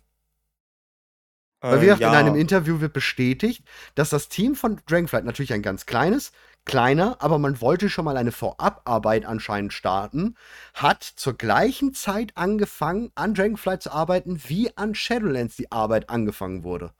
Ja, das kann ja auch sein, so, ne? Das die Frage ist halt, was, die Frage ist halt immer, was das genau heißt, so, ne? Das natürlich, halt ich, ich denke, um safer zu sein, um vielleicht mehr Konstrukt zu haben, wenn das große Team dann, ich sag mal, Switch und dieses, dieses Team, was sich dann um Fortführen und ähm, aktuell halten, was weiß ich, was, dass es läuft, kümmert, dann geht ja meistens das größere Team dann, okay, gut, wir gehen dann jetzt wieder ins nächste Add-on dran oder so. Also die, die, die vor allem die Welten designen und und sowas. Und ich denke, das war einfach nur um Corona-Krise, vielleicht war das das schon Ende August, Corona? Ja, aber da war der Brand. Nee, das kam noch später. Da war der Corona Brand, war ja, ne? Corona war ja erst Ende 2019 und die Auswirkungen hm. waren erst Anfang 2020. Ja, ne? genau. Ich glaube, der Lockdown war ja so März. Ich glaube, der Brand war davor gewesen oder war da während? Ich weiß es nicht. Auf jeden Fall, vielleicht war es so eine Art einfach, ähm, ja, um, um effektiver, ähm, produktiver dran zu arbeiten, weil sowieso diese zehn Hänsele vielleicht schon daran arbeiten konnten oder sowas. Wer weiß. Aber im Hinblick darauf finde ich es e-, eventuell, also über das, was wir jetzt gerade reden, finde ich es eventuell interessant, dass der rote Faden, der ja sonst eigentlich so zwei, vielleicht drei Add-ons voraus war, da vielleicht schon ein bisschen dichter gesponnen war. Oder äh, weil man vielleicht schon ja. wusste, dass man mit Shadowlands ja das Kapitel zu Ende macht. Und dass das jetzt das Neue, dass das irgendwie, weißt du, dass der Faden, der da drin gesponnen war, schon ein bisschen, wodurch ich solche Charaktere wie dem Xalatath, der, der, der Blutelfin, ähm, ein bisschen mehr Gewichtung gebe, ähm, dass sie jetzt in Dragonflight was zu tun hat. Ja, könnte sein. Also bei Xalatas, ich, ich würde davon ausgehen, jetzt mal ein bisschen anders überlegt, bisschen pragmatischer überlegt, dass Zalatas Geschichte sich, also die Entscheidung, dass Zalatas langfristig eine wichtige Rolle spielen wird, wurde zum Zeitpunkt nach der Legion-Veröffentlichung getroffen. Also Mhm. Legion wurde veröffentlicht und die Spieler fanden alle mega geil, dass der Dolch flüstert. Und dann Ja. haben sie sich gedacht, alles klar, ab jetzt überlegen wir uns die Geschichte weiter. Glaube ich auch. Ich glaube ich, glaub nicht, dass schon als Xalatas konzipiert wurde, gesagt wurde, okay, das wird jetzt die nächsten Add-ons eine Rolle spielen. Dafür erscheint mir der Aufbau zu kurios. Nee, da gehe ich, da gehe ich mit dir. Also, da gehe ich wirklich mit dir, das glaube ich auch, ja. Ja. Aber wie gesagt, ähm, das ist halt schon komisch, dass Xalataft A da gefunden wurde. Ähm, mhm. Wie gesagt, ob der Blutelf da drin jetzt ein Drache ist, Galakrond, ähm, was, oder vielleicht wirklich eine Essenz von Tür ist. Ähm, er muss ja A, irgendeine Verbindung mit Ensoff haben. Ensoff hat ihn ja auch einfach freigelassen. Ja. Oh, ich habe noch eine andere. Oh, mir fällt gerade auch eine andere. Ja. Ja. Ich glaube, uns halt, fällt bei beiden gerade die gleiche ein. Ja, vielleicht. Also, und zwar wollte ich darauf hinaus jetzt, dass wir wissen nicht, warum Galakron so ist, wie er ist. Okay, wir wollen was anderes. Äh, Gut. Okay. Ähm, irgendeine Macht, irgendein Gott, irgendwas hat ihn zu dem werden lassen, was er ist. Und die Idee ist, dass das, was dafür verantwortlich war, dass er äh, Energie ja. der Leere entwickelt hat oder Tentakel wuchsen und Augen wuchsen, dass das der Einfluss von Salatas war. Maybe. Sehr interessant, ja. ja vielleicht steckte der Dolch in ihm drin oder so. Mhm, mh. Irgendwie sowas. Ist definitiv eine sehr interessante Sache. Ähm, kann ich mir auch gut vorstellen. By the way, was anderes noch, also zum, zu meinem Gedankengang, den ich jetzt gerade entwickelt habe, aber auch um, um da nochmal vom letzten Podcast kurz was aufzugreifen. Wir hatten gesagt, wir wissen nicht, wo der zweite Cetraxi hin ist, der ähm, oh. Tür verfolgt hat. Wir wissen, wo er hin ist. Er ist nach BFA gekommen tatsächlich. Wir haben in BFA ähm, Geschichte über ihn gehabt und ihn dann auch umgekloppt. Habe ich in den Kommentaren gelesen, habe ich dann selber auch nochmal nachgelesen. That's true. Ähm, okay. Der ist im BFA dann gewesen, wurde dort beschwören von den Bluttrollen. Ähm, nur um das mal. Aber was ist, wenn in dem Dolch der erste Citraxi drin war, den er besiegt hat? Äh, der off offiziell ist der in 'ner Explosion gestorben, ne, mhm. oder? Ja, aber vielleicht halt aufgesaugt? Ja, genau, es könnte sein, dass die Seele oder so von dem, äh, Cetraxi, äh, absorbiert worden ist. Ähm, ja, denkbar auf jeden Fall. Ja, Ja, ja, auch ja. auf jeden Fall eine eine Richtung, in die man definitiv deuten kann. Also ich ja. denke, Xalatath wird in Dragonflight was zu tun bekommen. Also sie wird einen Grund haben. Also klar, Furorion, der hat den Dolch. Ähm, ja. Aber auch die Blutelfin, die da rausspaziert ist. Und du kannst halt bei Xalatas, ich finde, man kann da auch Aleria gut einbauen. Ja. Ähm, und wenn du Aleria einbauen kannst, kannst du auch Thoraion gut einbauen. Also ich glaube, also Xalatas ist halt deshalb voll nice, weil du so diese Waffe hat sie ist mysteriös, das ist cool. Äh, wir mögen Mysterien. Und sie hat halt Verbindungen zu extrem vielen anderen wichtigen Charakteren. Ja. Das stimmt. ja, das, das könnte gut passen. Vor allem, wie auch deine Theorie gerade, die, die, die nagt gerade echt an mir. Das könnte wirklich sehr gut sein. Das würde viel erklären, wieso überhaupt diese Nekromantie zu, zu Galakrond gekommen ist. Außerdem wissen wir aus den Interviews, dass wir die Geschichte rund um Galakrond erfahren werden, was halt ähm, da natürlich mit reinspielt. Ähm, und es ja eh schon komisch war, ob er nur durch diesen, äh, ja, dass er seine eigenen Leute, sage ich mal, gefressen hat, das bekommen hat. Oder ob da ein Auswirken oder ein Einwirken war, gerade wenn man dann an Joxaron denkt, der eventuell irgendwie diesen Dolch an Galakrond gebracht haben kann. Oder zu ihm gebracht ja. haben kann. Durch irgendetwas. Ja, also Joxaron, wir wissen ja von Joxaron, dass er in Erscheinung treten kann, in, unter, in einer Gestalt, die ja. verlocken kann. Und da kann, das kann ja mega dumm gewesen sein. So, Joxaron sagt: Hier, komm mal her, ich sehe doch ganz lecker aus, friss mich. Ja. Und dann beißt äh, Galakond rein und hat aus Versehen den, äh, den Dolch reingebissen und wurde dann infiziert oder so. Ja. Ähm, also, das könnte was ganz, ganz Dummes sein, in Anführungsstrichen. Ja, schon. Das, das ist ja auch so typisch alte Götter, so dieses äh, Illusionen schaffen und äh, entweder und, Angst und Terror verbreiten, also Leute verjagen oder anlocken. Äh, und gerade wenn Beste Beispiel ist Sith, ja. da wurde das ja gemacht. Ja, ja, klar, das ist ja eh eine Mega-Story darum gewesen. Die auch sau cool. Die würde ich mal so gerne nachspielen, ne? Das ja. finde ich eine super gute Inszenierung im Buch. Die ist auch sehr gut geschrieben, muss ich sagen. Also die, ist, die liest sich einfach mega geil. Ähm, sowas hätte ich gerne im Spiel gehabt. Ich glaube, das hätte ja. man so cool ausspielen können. Das wäre cool. Ja, da, da hätte ich gerne Zeitreise. glaube ich, noch nicht weit genug für so, nee. für so viel Narrative. Nee, vor allem, du hättest ja trotzdem in der Vergangenheit ja irgendwo, ne? Ja, weiß ja. ich nicht, wäre wär schwer. Aber gerade wenn wir jetzt noch deine ähm, Idee dazu Galakrond und Xalatas, die Namen klingen auch sehr geil zusammen, zusammen merke ich gerade. ähm, wenn wir das, das mal spinnen, wir wissen, dass Galakrond noch etwas gefressen hat. Da haben wir vorhin auch ein bisschen drüber gequatscht, also vor dem Podcast. Und zwar der Spark von Tür, Spark of Tür. Genau, also im Kampf, also als Galakrond und die zukünftigen Drachenaspekte Galakrond besiegten, äh, biss äh, Galakrond die Hand von Tür ab. Äh, und ersetzt sie dann ja durch Silbernhand. Aber als er die Hand abbiss, äh, führte wohl Tür etwas in der Hand. Und zwar äh, den Spark of Tür. Wie auch immer es auf Deutsch heißt, wahrscheinlich Funkel von Tier oder irgendwie so. Ähm, und dieser Spark of Tier wird beschrieben als ein Objekt, eine Kugel, eine äh, golden scheinende Kugel, die die Zukunft, wie sie vorgesehen ist, sicherstellen soll. ähm, Titanisch so. halt eben. ja. Und jetzt überlegen wir, was wir im Dragonflight ähm, Intro gesehen haben, nämlich eine goldene Kugel, die sicherstellen sollte, dass die Drachen zurückkehren können. Ja. Ja. Und halt Ähm, die Ähnlichkeiten zu, äh, können wir direkt in einem mit reinpacken, die Ähnlichkeiten dann auch zu Charlemagne.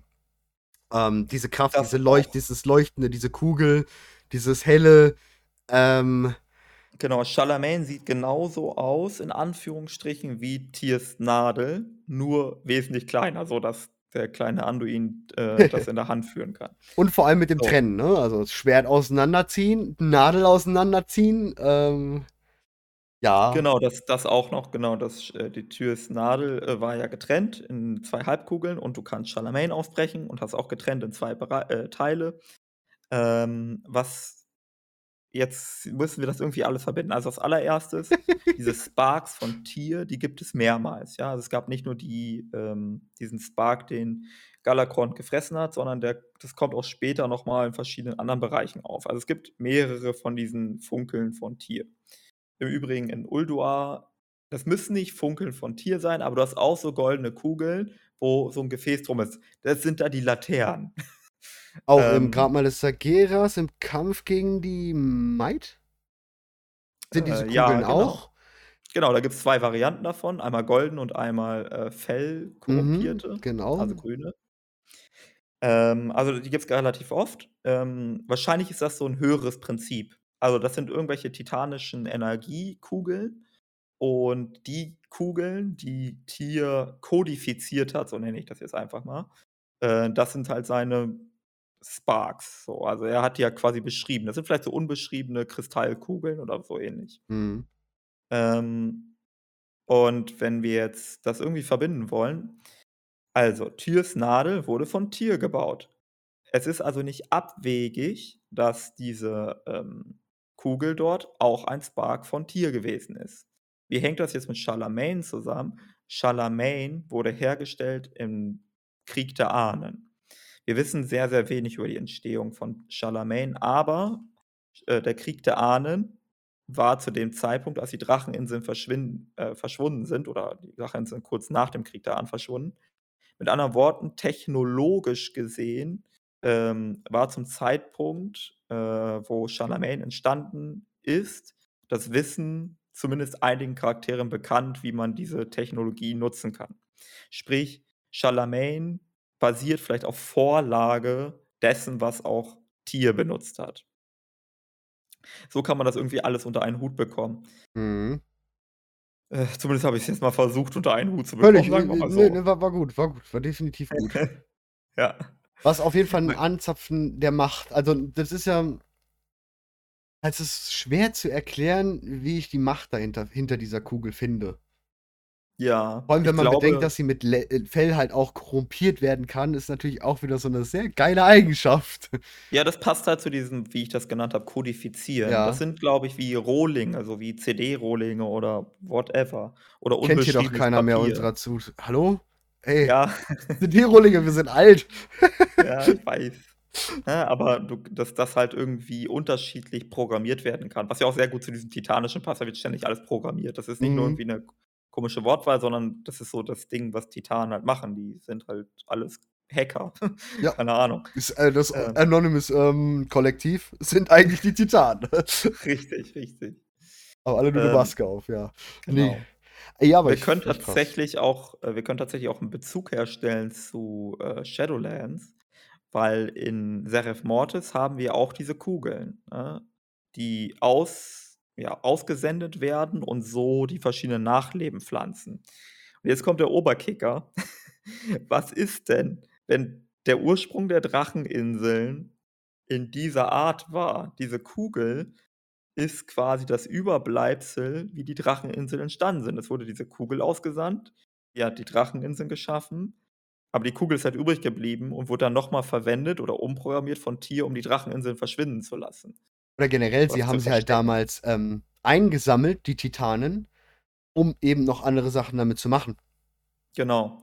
Das Mhm. wird nämlich auch erklären, warum diese Kugel nicht nur in der Lage ist, die Dracheninseln zu verstecken, sondern die Dracheninseln nahezu zu deaktivieren, weil es war ja die die Dracheninseln schliefen ja über äh, gro zu großen Teilen. Wir wissen noch nicht genau, was alles jetzt schlief, ob das nur die Wächter betrifft Na, also die Welt ja auch. Du siehst, die Pflanzen gehen erst wieder auf. Genau. Du siehst, ähm, der eine, wo ich denke, dass man Raid wird, diese Eiszapfen, dieses Bild, wo der Wächter da steht und dann da im Hintergrund diese Eiszapfen sind, die da so weg ähm, die hören auf zu pulsieren tatsächlich. Die sind dann auch Ja. aus. Also, da geht anscheinend wirklich alles Haben dich aus. diese Eiszapfen auch so 'n bisschen an, äh, kristallisierte Stygia erinnert? Also, ich hatte m mal ganz klare Sache, wo an wo ich diese Dinger gesehen habe, habe ich an den Schlund gedacht. Mhm. Ähm, Genau. diese, ähm oh, ich weiß grad nicht genau diese G Gegend, wo das war. Aber ja, ich denke, das ist das, was du meinst, ja. Hat mich sehr Ja. stark daran erinnert. Ja, ja, ja. Starker Bezug dazu, auf jeden Fall. Generell finde ich alle diese Orte kann ich irgendeinem Ort in WoW zuordnen. Ja, wenn wir dann noch Gefühlt. überlegen, dass das das ist ja blau, ne, diese Kristalle, die wir da sehen. Mhm. Und am Anfang des Intros ist ja das blaue Zeug im Wasser. Ähm, und jetzt überle haben wir man hat ja schon überlegt, ob das vielleicht Azerit ist. Mhm. Ähm, vielleicht fließt das Azerit, aus welchen Gründen auch immer, zu den Dracheninseln und dann fließt das halt in die Dracheninseln rein und macht die Dracheninseln krass. Und genauso wie das im Schlund ist mit dem Stygia, kristallisiert dann das Azerit an den Spitzen der Berge so aus. Ja, irgendwie müssen diese ja entstanden sein, weil ich glaube nicht, das sind einfache Eisgletscher oder so was. Oder 'n Kalecgos hat damals 'n bisschen, ähm, rumgebrüllt. Ah, nicht Kalecgos, Malygos. Ähm, hat da irgendwie so sich 'ne Eispiste geformt. Kann ich mir jetzt nicht so vorstellen. Ähm, Ja. Und was ich dann und direkt die nächste Weiterleitung, auch wieder zu etwas, was wir leider im letzten Podcast noch nicht wussten, weil einfach kurz danach das Interview gekommen ist. Was aber halt dazu direkt passt, ist, wir haben darüber gesprochen, Uldaman. Jetzt wissen wir, Uldaman ist Oh. wichtig. Wir hatten's predicted in dem Sinne schon. Uldaman Ja, ja. kommt zum Pre-Patch-Event, wird 'ne extra 60er-Instanz werden und Mhm. wohl mar also ganz krass für dieses Pre-Patch-Event wohl da sein. Ja. Und da komme ich dann da da zähle ich jetzt alles zusammen. Den Spark von Tyr, Xalata, Tyr generell, äh, Charlemagne da und, äh, Tyrs Nadel und die Scheiben von Norganon. Ja, ja, Und ja, alles ja. ist Da eigentlich kommt eins. richtig, da kommt ja alles zusammen, ne? Wir haben wieder die den Bezug mit Archedas und den Scheiben von Organon und Tyr. Ähm, es wird wahrscheinlich das Pre-Patch-Event wird sehr wahrscheinlich was dann damit zu tun haben, wie die Dracheninseln entdeckt werden, auf die eine oder andere Weise. Ja. Ich ich bin daraufhin gestern, äh, sehr investigativ geworden, um herauszufinden: „Hey, was ist eigentlich so in Uldaman los?“ Und Ich meine, da mir wir doch schon lange nicht mehr. Richtig. Habe mir dann noch mal alles ganz genau angeschaut und so. Und ich glaube, ich habe es in der letzten also in der ersten Folge bereits erwähnt gehabt. Ähm, äh, bin ich mir grad nicht mehr sicher. Aber es gibt in Uldaman ein Relief, so nennt man das. Also in Stein gehauen ist so 'n Bild. So. Und jetzt habe ich habe ich, äh, stark analysiert, was für 'n Relief das ist. Man erkennt das nicht so gut und keine Ahnung, Ja, frage mich ist nicht, paar was ich Jahre drüber hinweggegangen, ne? Ja, aber ich habe herausgefunden, dieses Relief ist nicht nur einfach angelehnt an ein real existierendes Relief, sondern es ist einfach abgemalt. Und zwar ist das ein Relief, was man in der realen Welt im Ara Parcis Auguste findet, einer Wie hast du das gefunden? Ich Ja. wie hast du das gefunden? Ich habe habe einfach Relief, äh, Antike oder so gegoogelt und habe mir zig Reliefs angeguckt. Ähm, auf jeden Fall, äh, das FBI Relief Bonchwa. Ja, alles klar. Ja, aber einfach investigativ. Äh, das das das ist 'ne Tempelanlage, die dem Kaiser Augustus, äh, gewidmet ist. Und da finden sich verschiedene Reliefs und das ist eines davon. Und, äh, ich habe mir dann verschiedene Interpretationen von Archäologen und anderen Leuten, die sich mit so was viel, viel besser auskennen als ich, durchgelesen, um zu verstehen, was man da sieht. Was man da sieht, ist Tellus. Tellus ist die römische Interpretation von Gaia, was die Repräsentation in der sowohl griechischen als auch römischen Mythologie von der Mutter Erde ist. Und Oh, das Interessante ganz interessant, griechisch. Dragonflight ist ja sehr griechisch, ne? Absolut, ja. Also, beziehungsweise, äh, Titanen allgemein. Äh, Mhm, die mhm. Titanen sind quasi die Entsprechung der griechischen Götter. Äh, dementsprechend, äh, ist kann man hier schon wahrscheinlich Parallelen ziehen. Und, ähm, in dieser Darstellung des Reliefs, äh, sehen wir halt eine Frau, die also Tellus repräsentiert und 2 Kinder hält. Äh, Mutter Erde, wenn wir an die Tauren denken, haben wir, äh, die Erdenmutter, die in der Taurenmythologie auch 2 Kinder hat, Mhm. nämlich Musha und Anshe, also den Mond und die Sonne. Ähm, das fand ich schon mal krass so, weil also, das ist halt auch die diese Trinität auch in der Warcraft-Welt, die bei den Tauren häufig angesprochen wird und dann hier noch mal aufgegriffen wird, quasi auch in einem titanischen Kontext. Schwieriger finde ich, wie es dann weitergeht. Ähm, und zwar gibt es im Originalrelief dann links und rechts von Tellus noch 2 weitere Frauenfiguren. Ähm, in der Darstellung in WoW ist es nur eine Frau, also ist das Bild quasi abgeschnitten. Ähm, jetzt ist die Frage, ob quasi nur die Hälfte des Originals aufgenommen wurde bewusst und die andere Hälfte weggelassen wurde oder ob man quasi ob in der Warcraft-Welt auch beides repräsentiert wird. Bisschen kompliziert. Hier wird die Interpretation aber richtig wild, auch aus mythologischer Deutung. Ähm, weil im Original ist die linke Frau auf einen Schwan und die rechte Frau auf einer Schlange reitend. Und das sind sogenannte Allegorien. Allegorien sind Prinzipien kosmischer, äh, Vorstellungen. Also, da geht es darum, das sind keine Gottheiten per se, sondern das sind Repräsentationen von Prinzipien. Aber die werden auch häufig als sogenannte i ich ich habe nicht viel geschlafen letzte Nacht. Ich das. Ähm, das, äh, sind auch sogenannte Aurae. Das wusste ich auch nicht. Also, Aurae ist der Plural von Aura. Ich wusste nicht, dass Aura aus der griechischen, römischen Mythologie kommt. Ich auch nicht, ja. Ähm, aber das sind quasi weitere kosmische Prinzipien, die in dem Urprinzip umgebend sind. Sprich, das gehört zur Mutter Natur dazu. Das ist Mhm. sind quasi Aspekte ihrer Persönlichkeit oder so ähnlich, aber halt dargestellt als eigene Wesen, um die Eigenheiten darzustellen oder so. Ganz komisch. So, lange Rede, kurzer Sinn. Äh, die Frau mit dem Schwan, die nicht abgebildet ist in WoW, ist, äh, die Allegorie auf den Landwind und die andere auf den Meerwind. So. Das ist das ist so verrückt. We wenn ich das jetzt versuche, auf WoW zu übertragen, wird's 'n bisschen komplett verrückt. Ich habe lange überlegt, was das heißen könnte, weil ich will irgendwie immer 'n Bezug herstellen zu Shadowlands mit den Schlangen und so und vielleicht kriegt man das auch irgendwie hin. Mhm. Ich bin mir nicht so ganz sicher. Das Einzige, was ich mir so 'n bisschen herleiten konnte, ist, okay, wir haben Meerwind, wir haben eventuell soll das so 'n bisschen dieses gesamte Thema aufgreifen mit den Meeresungeheuern, die Mhm. auch in den WoW-Maps sonst dargestellt werden. Immer so kleine Schlangen und Mhm. Viecher. Ähm, ich habe das immer so 'n bisschen auch gelesen als Hinweis auf die alten Götter.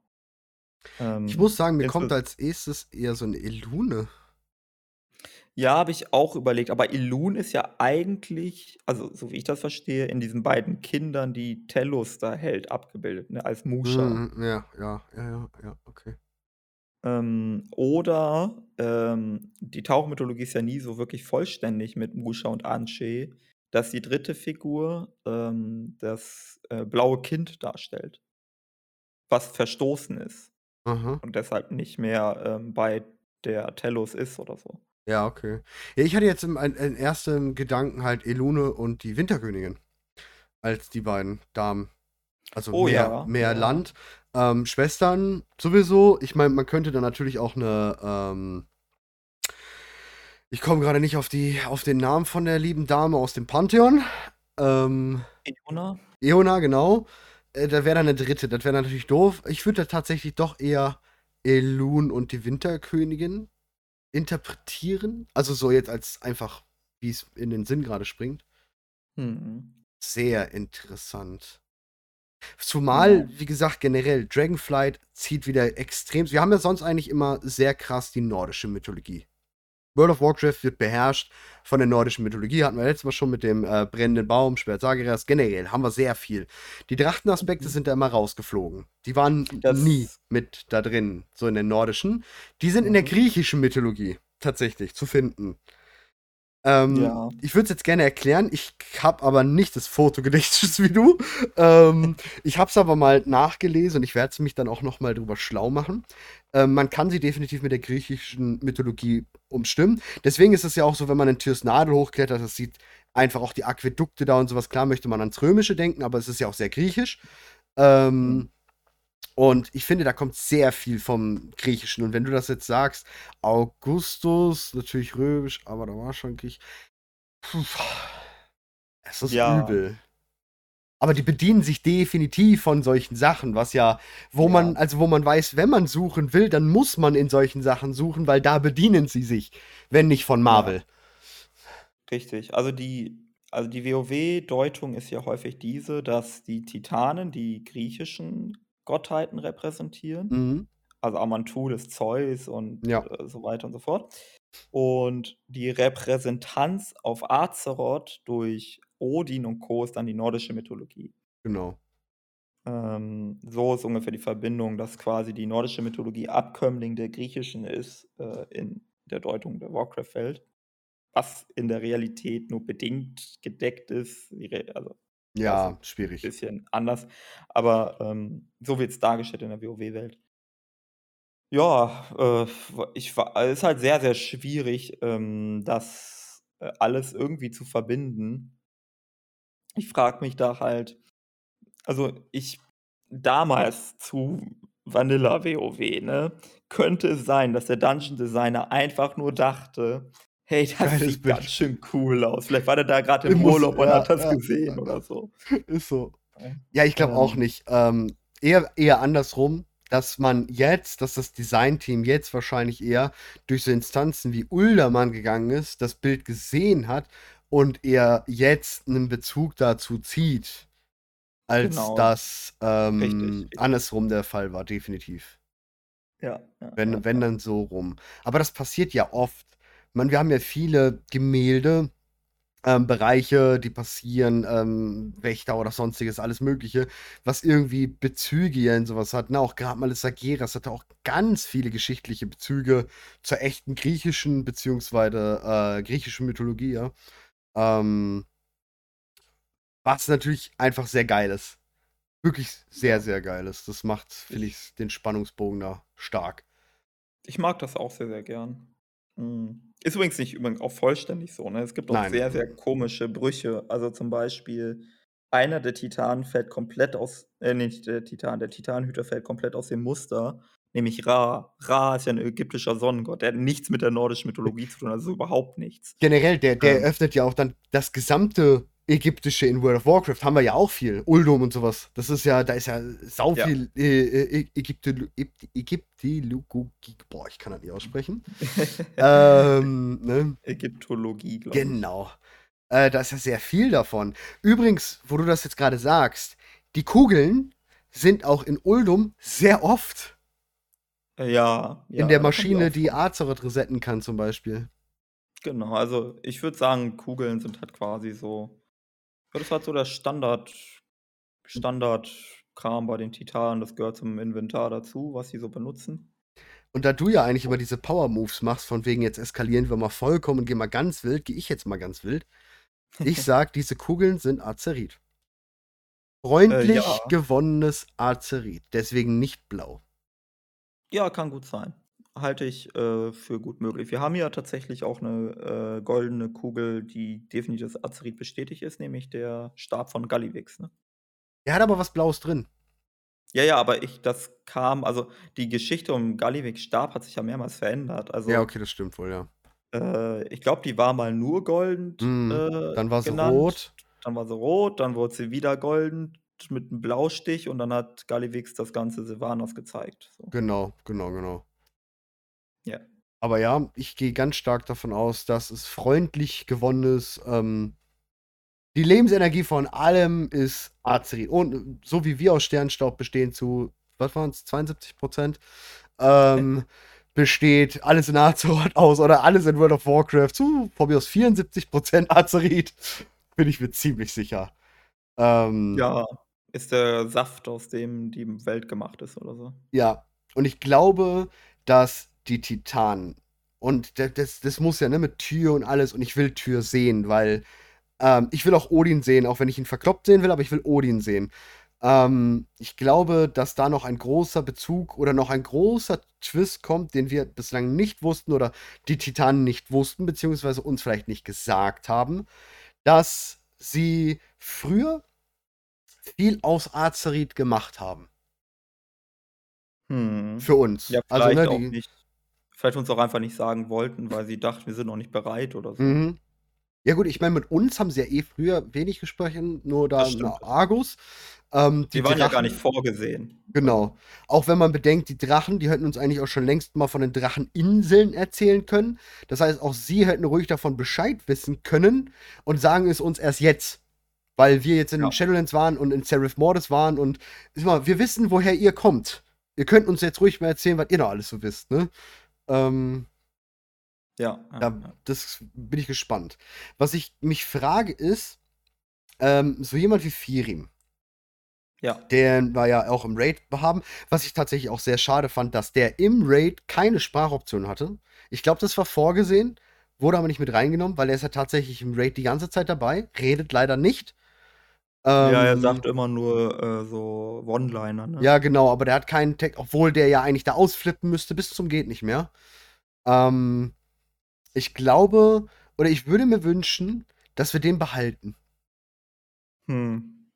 Ja, ich glaube aber nicht. Ich glaube, der, ähm, bleibt in Seraph Mortis tatsächlich. Ja, wäre schade, weil ich finde, das ist ein ganz starker Charakter. Ich glaube, Sfirim war gedacht als ein Charakter, um rauszufinden, wie wir auf ihn reagieren.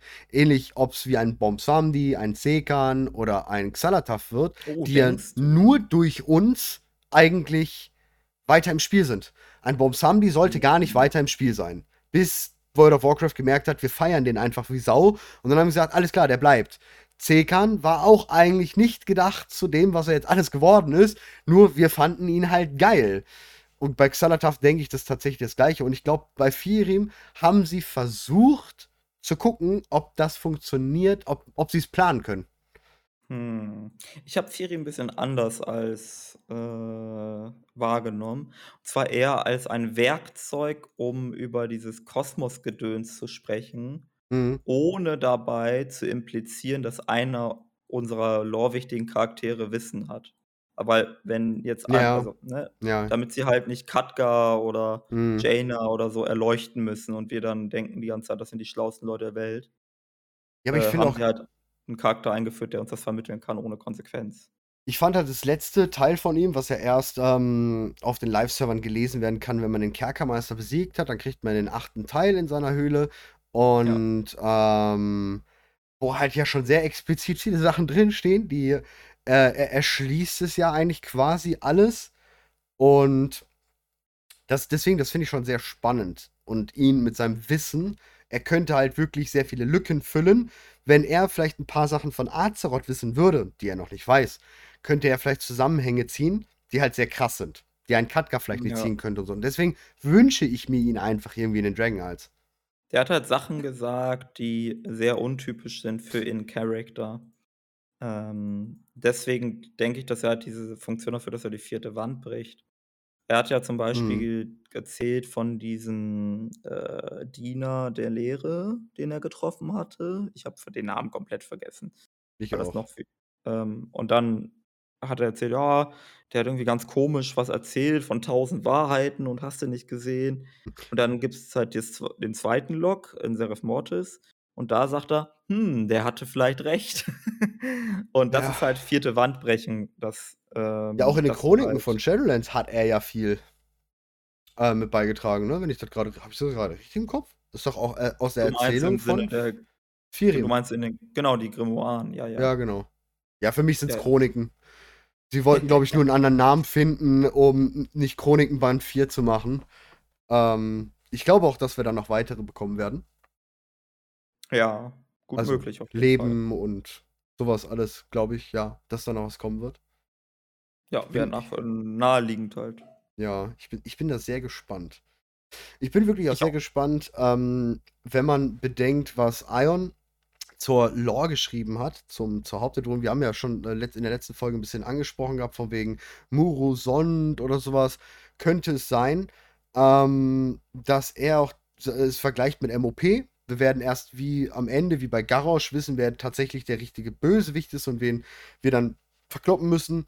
Das heißt, entweder wird so was wie Murosond jetzt in den ersten Raids verbraten, bin ich mir ziemlich sicher, weil am Ende wird wahrscheinlich eher dann so was wie Licht oder Leere, Entsorf, Tyralion oder sonst was da stehen. Gut, Entsorf glaube ich Mhm. nicht, weil es war im BFA echt 'n bisschen sad. Das werden sie nicht noch mal so machen. Wirklich nur, wenn direkt danach announced wird, dass das Black Empire kommt. Alles andere, glaube ich, würden sie nicht machen. Ähm Mhm.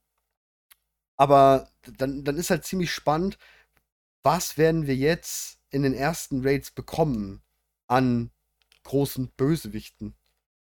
Also, ich denke mal, in 10.0 wird's, äh, sehr namenlose Bösewichte geben tatsächlich. Ja, irgend so 'n Urelementardrache.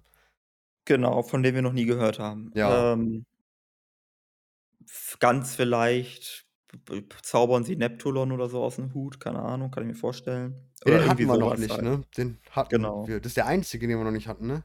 Richtig, deswegen so, ne? Ja. Da haben wir auch dann den Meerwind, den ich grade angesprochen habe. Ähm, dann gibt's ich glaube, dann gibt's 10.1 und 10.1 ist Murosond. Mhm. Und dann weiß ich's ehrlich gesagt nicht. Ja, 10.2 könnte noch so 'n Sohn Galakrond sein. Da sehe ich oder Ja. Zeitreise-Raid, HDZ-Raid, Galakrond. Das sehe ich. Also, sie sagen ganz explizit, sie wollen, dass wir über Galakrond herausfinden. Die größte Lore erzählen sie meisten ins meistens in Raids. Also, hier wird hier passt einfach HDZ rein wie nichts. Das stimmt, das stimmt. Ja, Das also wäre Galak cool. ja, ja, Galakrond ist auch 'n also, das Ding ist halt, Murosond ist wahrscheinlich dann auch 'ne HDZ-Geschichte. Und ob sie 2 große Raids Ja, HDZ gut. machen, weiß ich nicht. Ja, ob ob Muro hat Murosond irgendwie die Möglichkeit, so zu uns zu kommen, dass wir den kanalisieren, herbeiholen? Nein. Ja. Ne, wir das das das Ding ist ja auch, wir haben ja sein Schicksal in der Zukunft besiegelt. Genau. Ähm, das Problem ist also, aber er behauptet ja das Gegenteil. Er er sagt ja im gleichen Dungeon, dass das Stundenglas ihm nichts anhaben könne, was ja logisch ist, wenn er zeitlos ist. Ja. Ja, ganz komisch, ne? Ja, aber das das stimmt, da hast du recht, also, sie werden nicht zweimal HDZ machen und noch mal 'n Stundenglas haben wir nicht. Ja. Es wird schwierig. Aber ich würde tatsächlich eher 'n Sohn von Galakrond sehen, beziehungsweise, äh, sehen wollen oder halt den Kampf gegen Galakrond. Man kann halt überlegen, ob es äh, das muss ja nicht alles 'n Raid sein, aber man könnte zum Beispiel so was machen wie: Es gibt 'n Dungeon, 5-Mann-Dungeon und 'nen Raid. Und der 5-Mann-Dungeon ist meinetwegen Murosond und der Raid ist Galakrond oder so. Hatten wir früher sehr oft, ne? Wenn wir an die Drachenseele denken, die 3 Innis davor, ähm, Eiskronen-Zitadelle, die 3 Innis davor. So was wäre tatsächlich mal wieder wirklich schön. Da wurden ja wirklich Innis dazu benutzt, um zum Raid Sachen zu erzählen. Ja. Das finde ich gar nicht so schlecht. Man könnte ja auch 'ne neue 60er oder 70er Aufarbeitung für, ähm, die Instanzen von Drachenseele nehmen und die halt einfach, äh, noch was anderes als Sylvanas und Tyrande und so und Bane war's, ne? Sy Sylvanas, Tyrande, Bane, ne? Im Endzeit-Dungeon oder was? Äh, ja. Äh, Ja, ja, ja. Tyrande, Sylvanas, Bane und noch 'n 4.? 'N 4.? Ja, dann der Endboss, ähm, ne, wa war's ja dann. Aber ansonsten nach. waren's die 3, ja. Bane, Bane, Jaina, Sylvanas, Tyrande. Ach, okay, Jaina war da noch mit drin. Ja, genau. Da Ja. könnte man dann ja auch einfach was anderes reinpacken und die andere Ja. Endzeit zeigen lassen oder wie auch immer. Ja, diesmal Ähm mit Anduin wäre logisch, ne? Oh ja. Ja, ja. Ja, wie gesagt, das ist spann spannende Zeiten. Und ich bin immer noch am meinen, der rote Punkt ist halt nicht da. Ja, Das ist noch so könnte gut 'n möglich r sein. Riesending, wovor ich mir die ganzen letzten Tage versucht habe, irgendwas zu sehen, zu finden, zu gucken, warum, wieso, weshalb ist dieser Punkt nicht da? Würde dann wieder dazu passen zu Ion, äh, und seinem sarkastischen: „Ja, da steckt so 'n Schwert, ne? Ist alles gut mit dem. Ja. Der der Und Besitzer kommt gleich wieder zurück.“ Und, äh, wir bekommen ja, äh, bestätigt Uldaman zurück und in Uldaman sind die Scheiben von Norgannon und die Scheiben von Norgannon hatten den Sinn und Zweck, dass, wenn die Titanen zurückkehren, wir ihnen die Scheiben von Norgannon geben sollen. Ja. Das ist der einzige Zweck, den die Scheiben von Norgannon haben. Darum wurden die von, ich glaube, Loken und Mimiron, wenn ich's richtig in Erinnerung habe, erschaffen. Was Ähm werden sie da drin lesen? Sie werden die Geschichte von Azeroth lesen, als sie weg waren. Und das wird sie fertigmachen. Ja, wahrscheinlich, weil sie dann lesen werden, dass Azeroth sich auf eine Art und Weise entwickelt hat, wie sie es nicht vorgesehen haben. Jetzt mal 'ne Und Frage an dich, ähm, Ja. weil ich das nicht weiß. Die Scheiben die letzte Scheibe, die geschrieben wurde, ist ziemlich alt. Wäre es in der Theorie möglich, eine aktuelle Scheibe zu schreiben oder schreibt grade irgendwer irgendwie eine aktuelle Scheibe? Ist das 'n Hm. automatischer Prozess? Weißt du da irgendwas zu? Ist das 'ne automatische Datenbank, die den USB-Stick dann auswirft als Scheibe, irgendwie so was? Also, wenn ich das richtig gelesen habe, war es jetzt auch sehr vage, also, ist jetzt keine hundertprozentiges Versprechen von mir, dann ist das eine ein magisches hm, magischer Mechanismus, der die ganze Zeit fortschreibend ist. Also, die Mhm. schreiben jetzt noch auf, was passiert auf Azeroth. Würden die wissen, was in den Shadowlands passiert ist, was mit dem Kerkermeister war und dass die Hm. Sargeras verarscht haben? Ich glaube nicht. Ich Ne, ne? glaube, die Scheiben von Norgannon, äh, zeichnen nur auf, was auf Azeroth passiert. Ah. Gut, wenn jetzt Shadowlands 'ne Verbindung ja gut, schwierig. Das wäre aber irgendwie, um halt Sargeras mal zu zeigen: „Hey, tut mir ja leid, ne, aber du bist ganz umsonst so ausgerastet, Bro.“ Ja, aber, hm, man sie würden andere Dinge sehen. Zum Beispiel würden sie sehen, dass die alten Götter besiegt worden sind. Und die Titanen haben vorgesehen, dass die alten Götter gefangen genommen werden und nicht besiegt werden. Mhm. Äh, jetzt könnte man der Auffassung sein, ja, das könnte denen doch egal sein, aber vielleicht hatten die 'n tieferen Grund dafür, den wegen der Zerstörung, ne? Ich meine, sie hatten Genau. ja, Ja, ja. ähm, Dingsbums rausgerissen und Amatul hat dann gesagt: „Nein, nein, nein, das machen wir jetzt nicht noch mal, das war echt Kacke. Ähm, lassen wir lieber wegsperren.“ Genau, genau. Und wir haben dann die Möglichkeit gefunden, die zu töten, ohne sie zu entfernen. Also, die wir haben einfach die Leichen drin gelassen so. Mhm. Hat ja ganz gut funktioniert, wo ich mich auch so Könnte immer so 'n bisschen gefragt habe: „Was ist eigentlich los mit den Titanen?“ Das könnte also, ich habe ja lang ich bin ja immer der Meinung ich bin wirklich der Meinung, wenn Sargeras zurückkommt, kommt er wieder auf unsere Seite. Bin ich ganz klar. Das wäre jetzt also, noch viel übler, als dass er mitkriegt von wegen, die Nathrezim sind haben ihn verarscht, wäre noch viel eher das ein Umdenken für ihn. Wir können Welten reinigen, ohne zu zerstören. Ja, Was sein stimmt. einziger Antrieb ist überhaupt. Ja, ja, ja. Es gibt noch so 'ne richtig krasse Verschwörungstheorie, ähm, und zwar bezogen auf Odin, weil also, die verschiedenen, ähm, Titanenhüter sind ja von den verschiedenen Titanen entsandte Stellvertreter. Mhm. Äh, also, Freya zum Beispiel von Eonar und so weiter. Und der logische Vertreter von Amantul ist eigentlich Thorin, weil Donner, ja, also, Mhm. Zeus ist der Donnergott und Thor ist der Donnergott der nordischen Mythologie. Mhm. Ähm, der einzige Grund, warum man die Vertretung auf Odin setzt, äh, ist eigentlich, weil Odin der Göttervater in der nordischen Mythologie ist und Zeus in der griechischen. Aber ansonsten hat Odin mit Amantul sehr, sehr wenig gemeinsam. Mhm, sondern mit Sagi. Und sondern mit Sargeras, genau.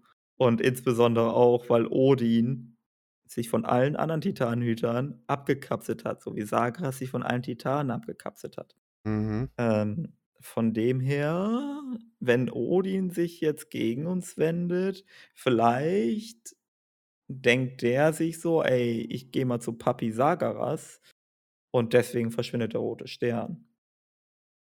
Ja. Ich habe die ganze Zeit immer gedacht, Tür ist. Ähm.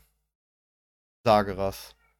Tür war doch der Hm. Kämpfer, oder? Bin ich da jetzt gerade falsch gewickelt? Ja, ja, genau, genau. Aber Ja. Tür ist, glaube ich, offiziell, wenn ich mich gerade nicht falsch erinnere, von Agrama. Weil, also Agrama Ja, ist ja ja, auch ja, ja, Kämpfer. ja, klar, klar, klar, klar. Ist ja der First Lieutenant Genau. von Sageras. Ja. Sehr. Ich meine, wer hat die Chance, ihn rauszulassen? Das Pantheon. Odin mit Sicherheit auch. Ja, also wenn es jemand kann, dann, Dann Odin. äh, dann Odin. Sehe ich auch so. Boah, ja. Ich sehe da sehr viel Potenzial. Auf jeden Fall. Und nicht alles wird ausgespielt. Schade. Nee, nee, nee. Nur eine von den ganzen wirren Gedanken ist richtig. Aber, und wir müssen herausfinden, welche. Oder es wird uns irgendwann offenbart. Ja. Ich glaube, also zum Abschluss, ähm, wir haben ja jetzt schon wieder unsere Zeitspringung, ähm, ist schon wieder äh, enorm. Ähm, zum Abschluss, wir werden es ja, na, obwohl, so wie es aussieht, werden wir nächste Woche paar äh, News bekommen, ne? Der, der Alpha-Server, bla bla bla, ist ja alles sowas. Data Mining hast du nicht gesehen. Aber es, es, gibt eine Chance, dass wir nächste Woche was sehen. Also bevor wir das nächste Mal aufnehmen, kann es sein, dass wir schon weitere Informationen haben dazu. Also, Ja. was würdest du jetzt predikten als deine sicherste Vorstellung, was sehen wir in Uldermann? Okay, also in Uldermann werden wir etwas mit den Scheiben von Norganon machen oder. Also das Ding ist, die Scheiben von Norganon können nicht bewegt werden. Das gehört zur Lore Ja, dazu. genau, was ich dir noch warum auch sagen wollte in den Kommentaren. Ja. Eine Scheibe von Norganon ist in Mechagon? Mechagon? Irgendwie sowas habe ich auch mal äh, mit. Sie wird da täglich, ja. das ist eine Daily Quest, sie wird dort täglich Genau. aus, versucht auszulesen. Richtig. Und darauf wollte ich im Prinzip jetzt hinaus. Also die Okay, Scheiben gut. von Norganon können nicht bewegt werden. Ähm, und ich habe, ich weiß nicht warum, weil sie wurden ja bewegt. Und vielleicht wurden, können sie deshalb nicht bewegt werden, weil sie unvollständig sind. Dass das irgendwie so ein Sicherheitsmechanismus ist, dass die vollständig sein müssen, damit sie bewegt werden können. Komischer Mechanismus, aber ist dann halt so. Und dass wir halt alle Scheiben von Norganon äh, zusammensammeln und äh, jetzt kommt ein bisschen, ich mache jetzt ein, wieder einen komischen Sprung, ich weiß, es tut mir leid. Aber wir haben fünf äh, Säulen der Schöpfung gefunden in Legion. Mhm. Ich sag, die Scheiben von Norganon sind die sechste Säule der Schöpfung. Und dann gibt es diese Flüsterei von der äh, Statue aus Kortia mit einer sechsten Flamme, die irgendwie auf, Mhm, der, mhm. auf der Spitze des Baumes irgendwie leuchten werde und so weiter und so fort. Ähm, mit der Vervollständigung der Scheiben von Norganon oder mit, dann, wenn wir das, die letzte Scheibe finden, die noch in einer Kammer verborgen gelegen ist, Mhm. wird ein Mechanismus in Gang gesetzt, der letztlich dazu führt, dass die Dracheninseln erscheinen. Ja. Ja, okay. Meine Mutmaßung ist tatsächlich, jetzt nachdem, äh, wo wir am Anfang drüber gesprochen haben, irgendwas mit Xalatath in Uldermann. Ich bin mir ziemlich sicher, ähm, die Lehre wäre ein bisschen hart, weil sie wollen jetzt erstmal nur, äh, äh, äh, dass wir erforschen und hast du nicht gesehen. Also wenn die Lehre kommt, dann wird sie ja wahrscheinlich erst gegen Ende kommen, damit mal diesen großen Feind und jetzt geht es gar nicht so um die großen Gegner und sowas. Aber ich bin mir ziemlich sicher, im Hintergrund, die- das muss nicht offensichtlich sein, dass äh, Xalatath da rumrennt oder sonst was, aber ich glaube, wir werden eine minimale Begegnung mit irgendwas Leere haben, Ensoft-mäßig haben, Xalatath, Dolch, ähm, irgendwie sowas. Bin mir ziemlich sicher. Sehe ich Hm. momentan sehr stark. Ja, Das ist auch eine Option. Das ist so meins, was ich da Definitiv. irgendwie sehe, weil die, Ja. die läuft halt einfach so rum. Das ist, die geht, die geht nicht einfach nur spazieren, glaube ich nicht. Oder wir sehen halt und äh, sehen Xalatath da drin und dann erzählt er uns, ja, ey, ich war hier auf der Suche nach meiner Hand. Ich bin eigentlich Tür. Wenn ich die Hand wieder habe, dann kann ich mich wieder in meinen Körper. Dann habt ihr da zwar ein Loch, Ja. einen größeren See, ein Tirisfall, aber das ist nicht schlimm. Und ihr müsst das Gebiet halt umbenennen, ne? Tiris, Ja, steh auf. In Tier, in, genau, in Tiers Au Aufstand oder so. ja, Tier, steh auf. Ja. Tier, steh. Ja. Ja, ist geil. Tür auf. Ja. Wir haben Perfekt. das neue Gebiet, also ja, hört das zum ersten Mal im Lorewalker Podcast. Das neue Gebiet Tür auf im Norden der östlichen Königreiche. Wer kennt es nicht? Tür zu, Tür auf. Ja, ja. Ja, ich bedanke mich. Ähm, waren schon wieder äh, ziemlich lang. Ja, Wir haben genügend Stoff. Ähm, danke dir fürs Wieder hier. Das ist, äh, ein eine es ist sehr schön. Es macht einfach Spaß. Ja, ja, ich finde es auch großartig, ja. Äh, da es macht Spaß, sich vor allem zu öffnen und mal 'n bisschen zu erzählen und, äh, ist ei ist einfach nice. Ist einfach Ich nice. glaube, wir wissen, dass sehr viele Spinnerei ist. Ja, ja, Aber das also, das ist für mich, glaube ich, ein Großteil von World of Warcraft.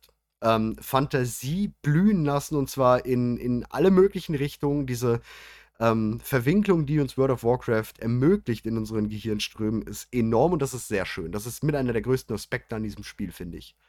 Mhm. Und die größte Ja, ja, Leistung. ist Die größte Leistung. finde ich auch. Es ist das das macht so so spaßig und so, ähm, ich sage mal, auch so nachhaltig, dass das halt nicht was ist wie 'n Film, den guckt man und sagt: „Ah, ganz Mhm. cooler Film, den kann ich jetzt noch dreimal gucken und dann ist okay.“ Sondern es ist bietet so viel Futter, um immer weiter reinzugehen und immer mehr zu entdecken und so. Man man man man man wird nie fertig.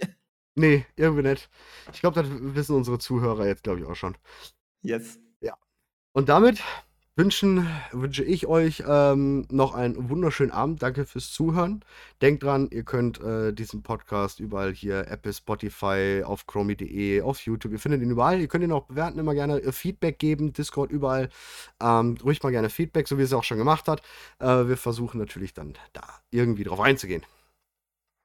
Ja. Ja, dann würde ich sagen, äh, bis zum nächsten Mal, oder? Jo, bis zum nächsten Mal. Tschüssi. Tschau.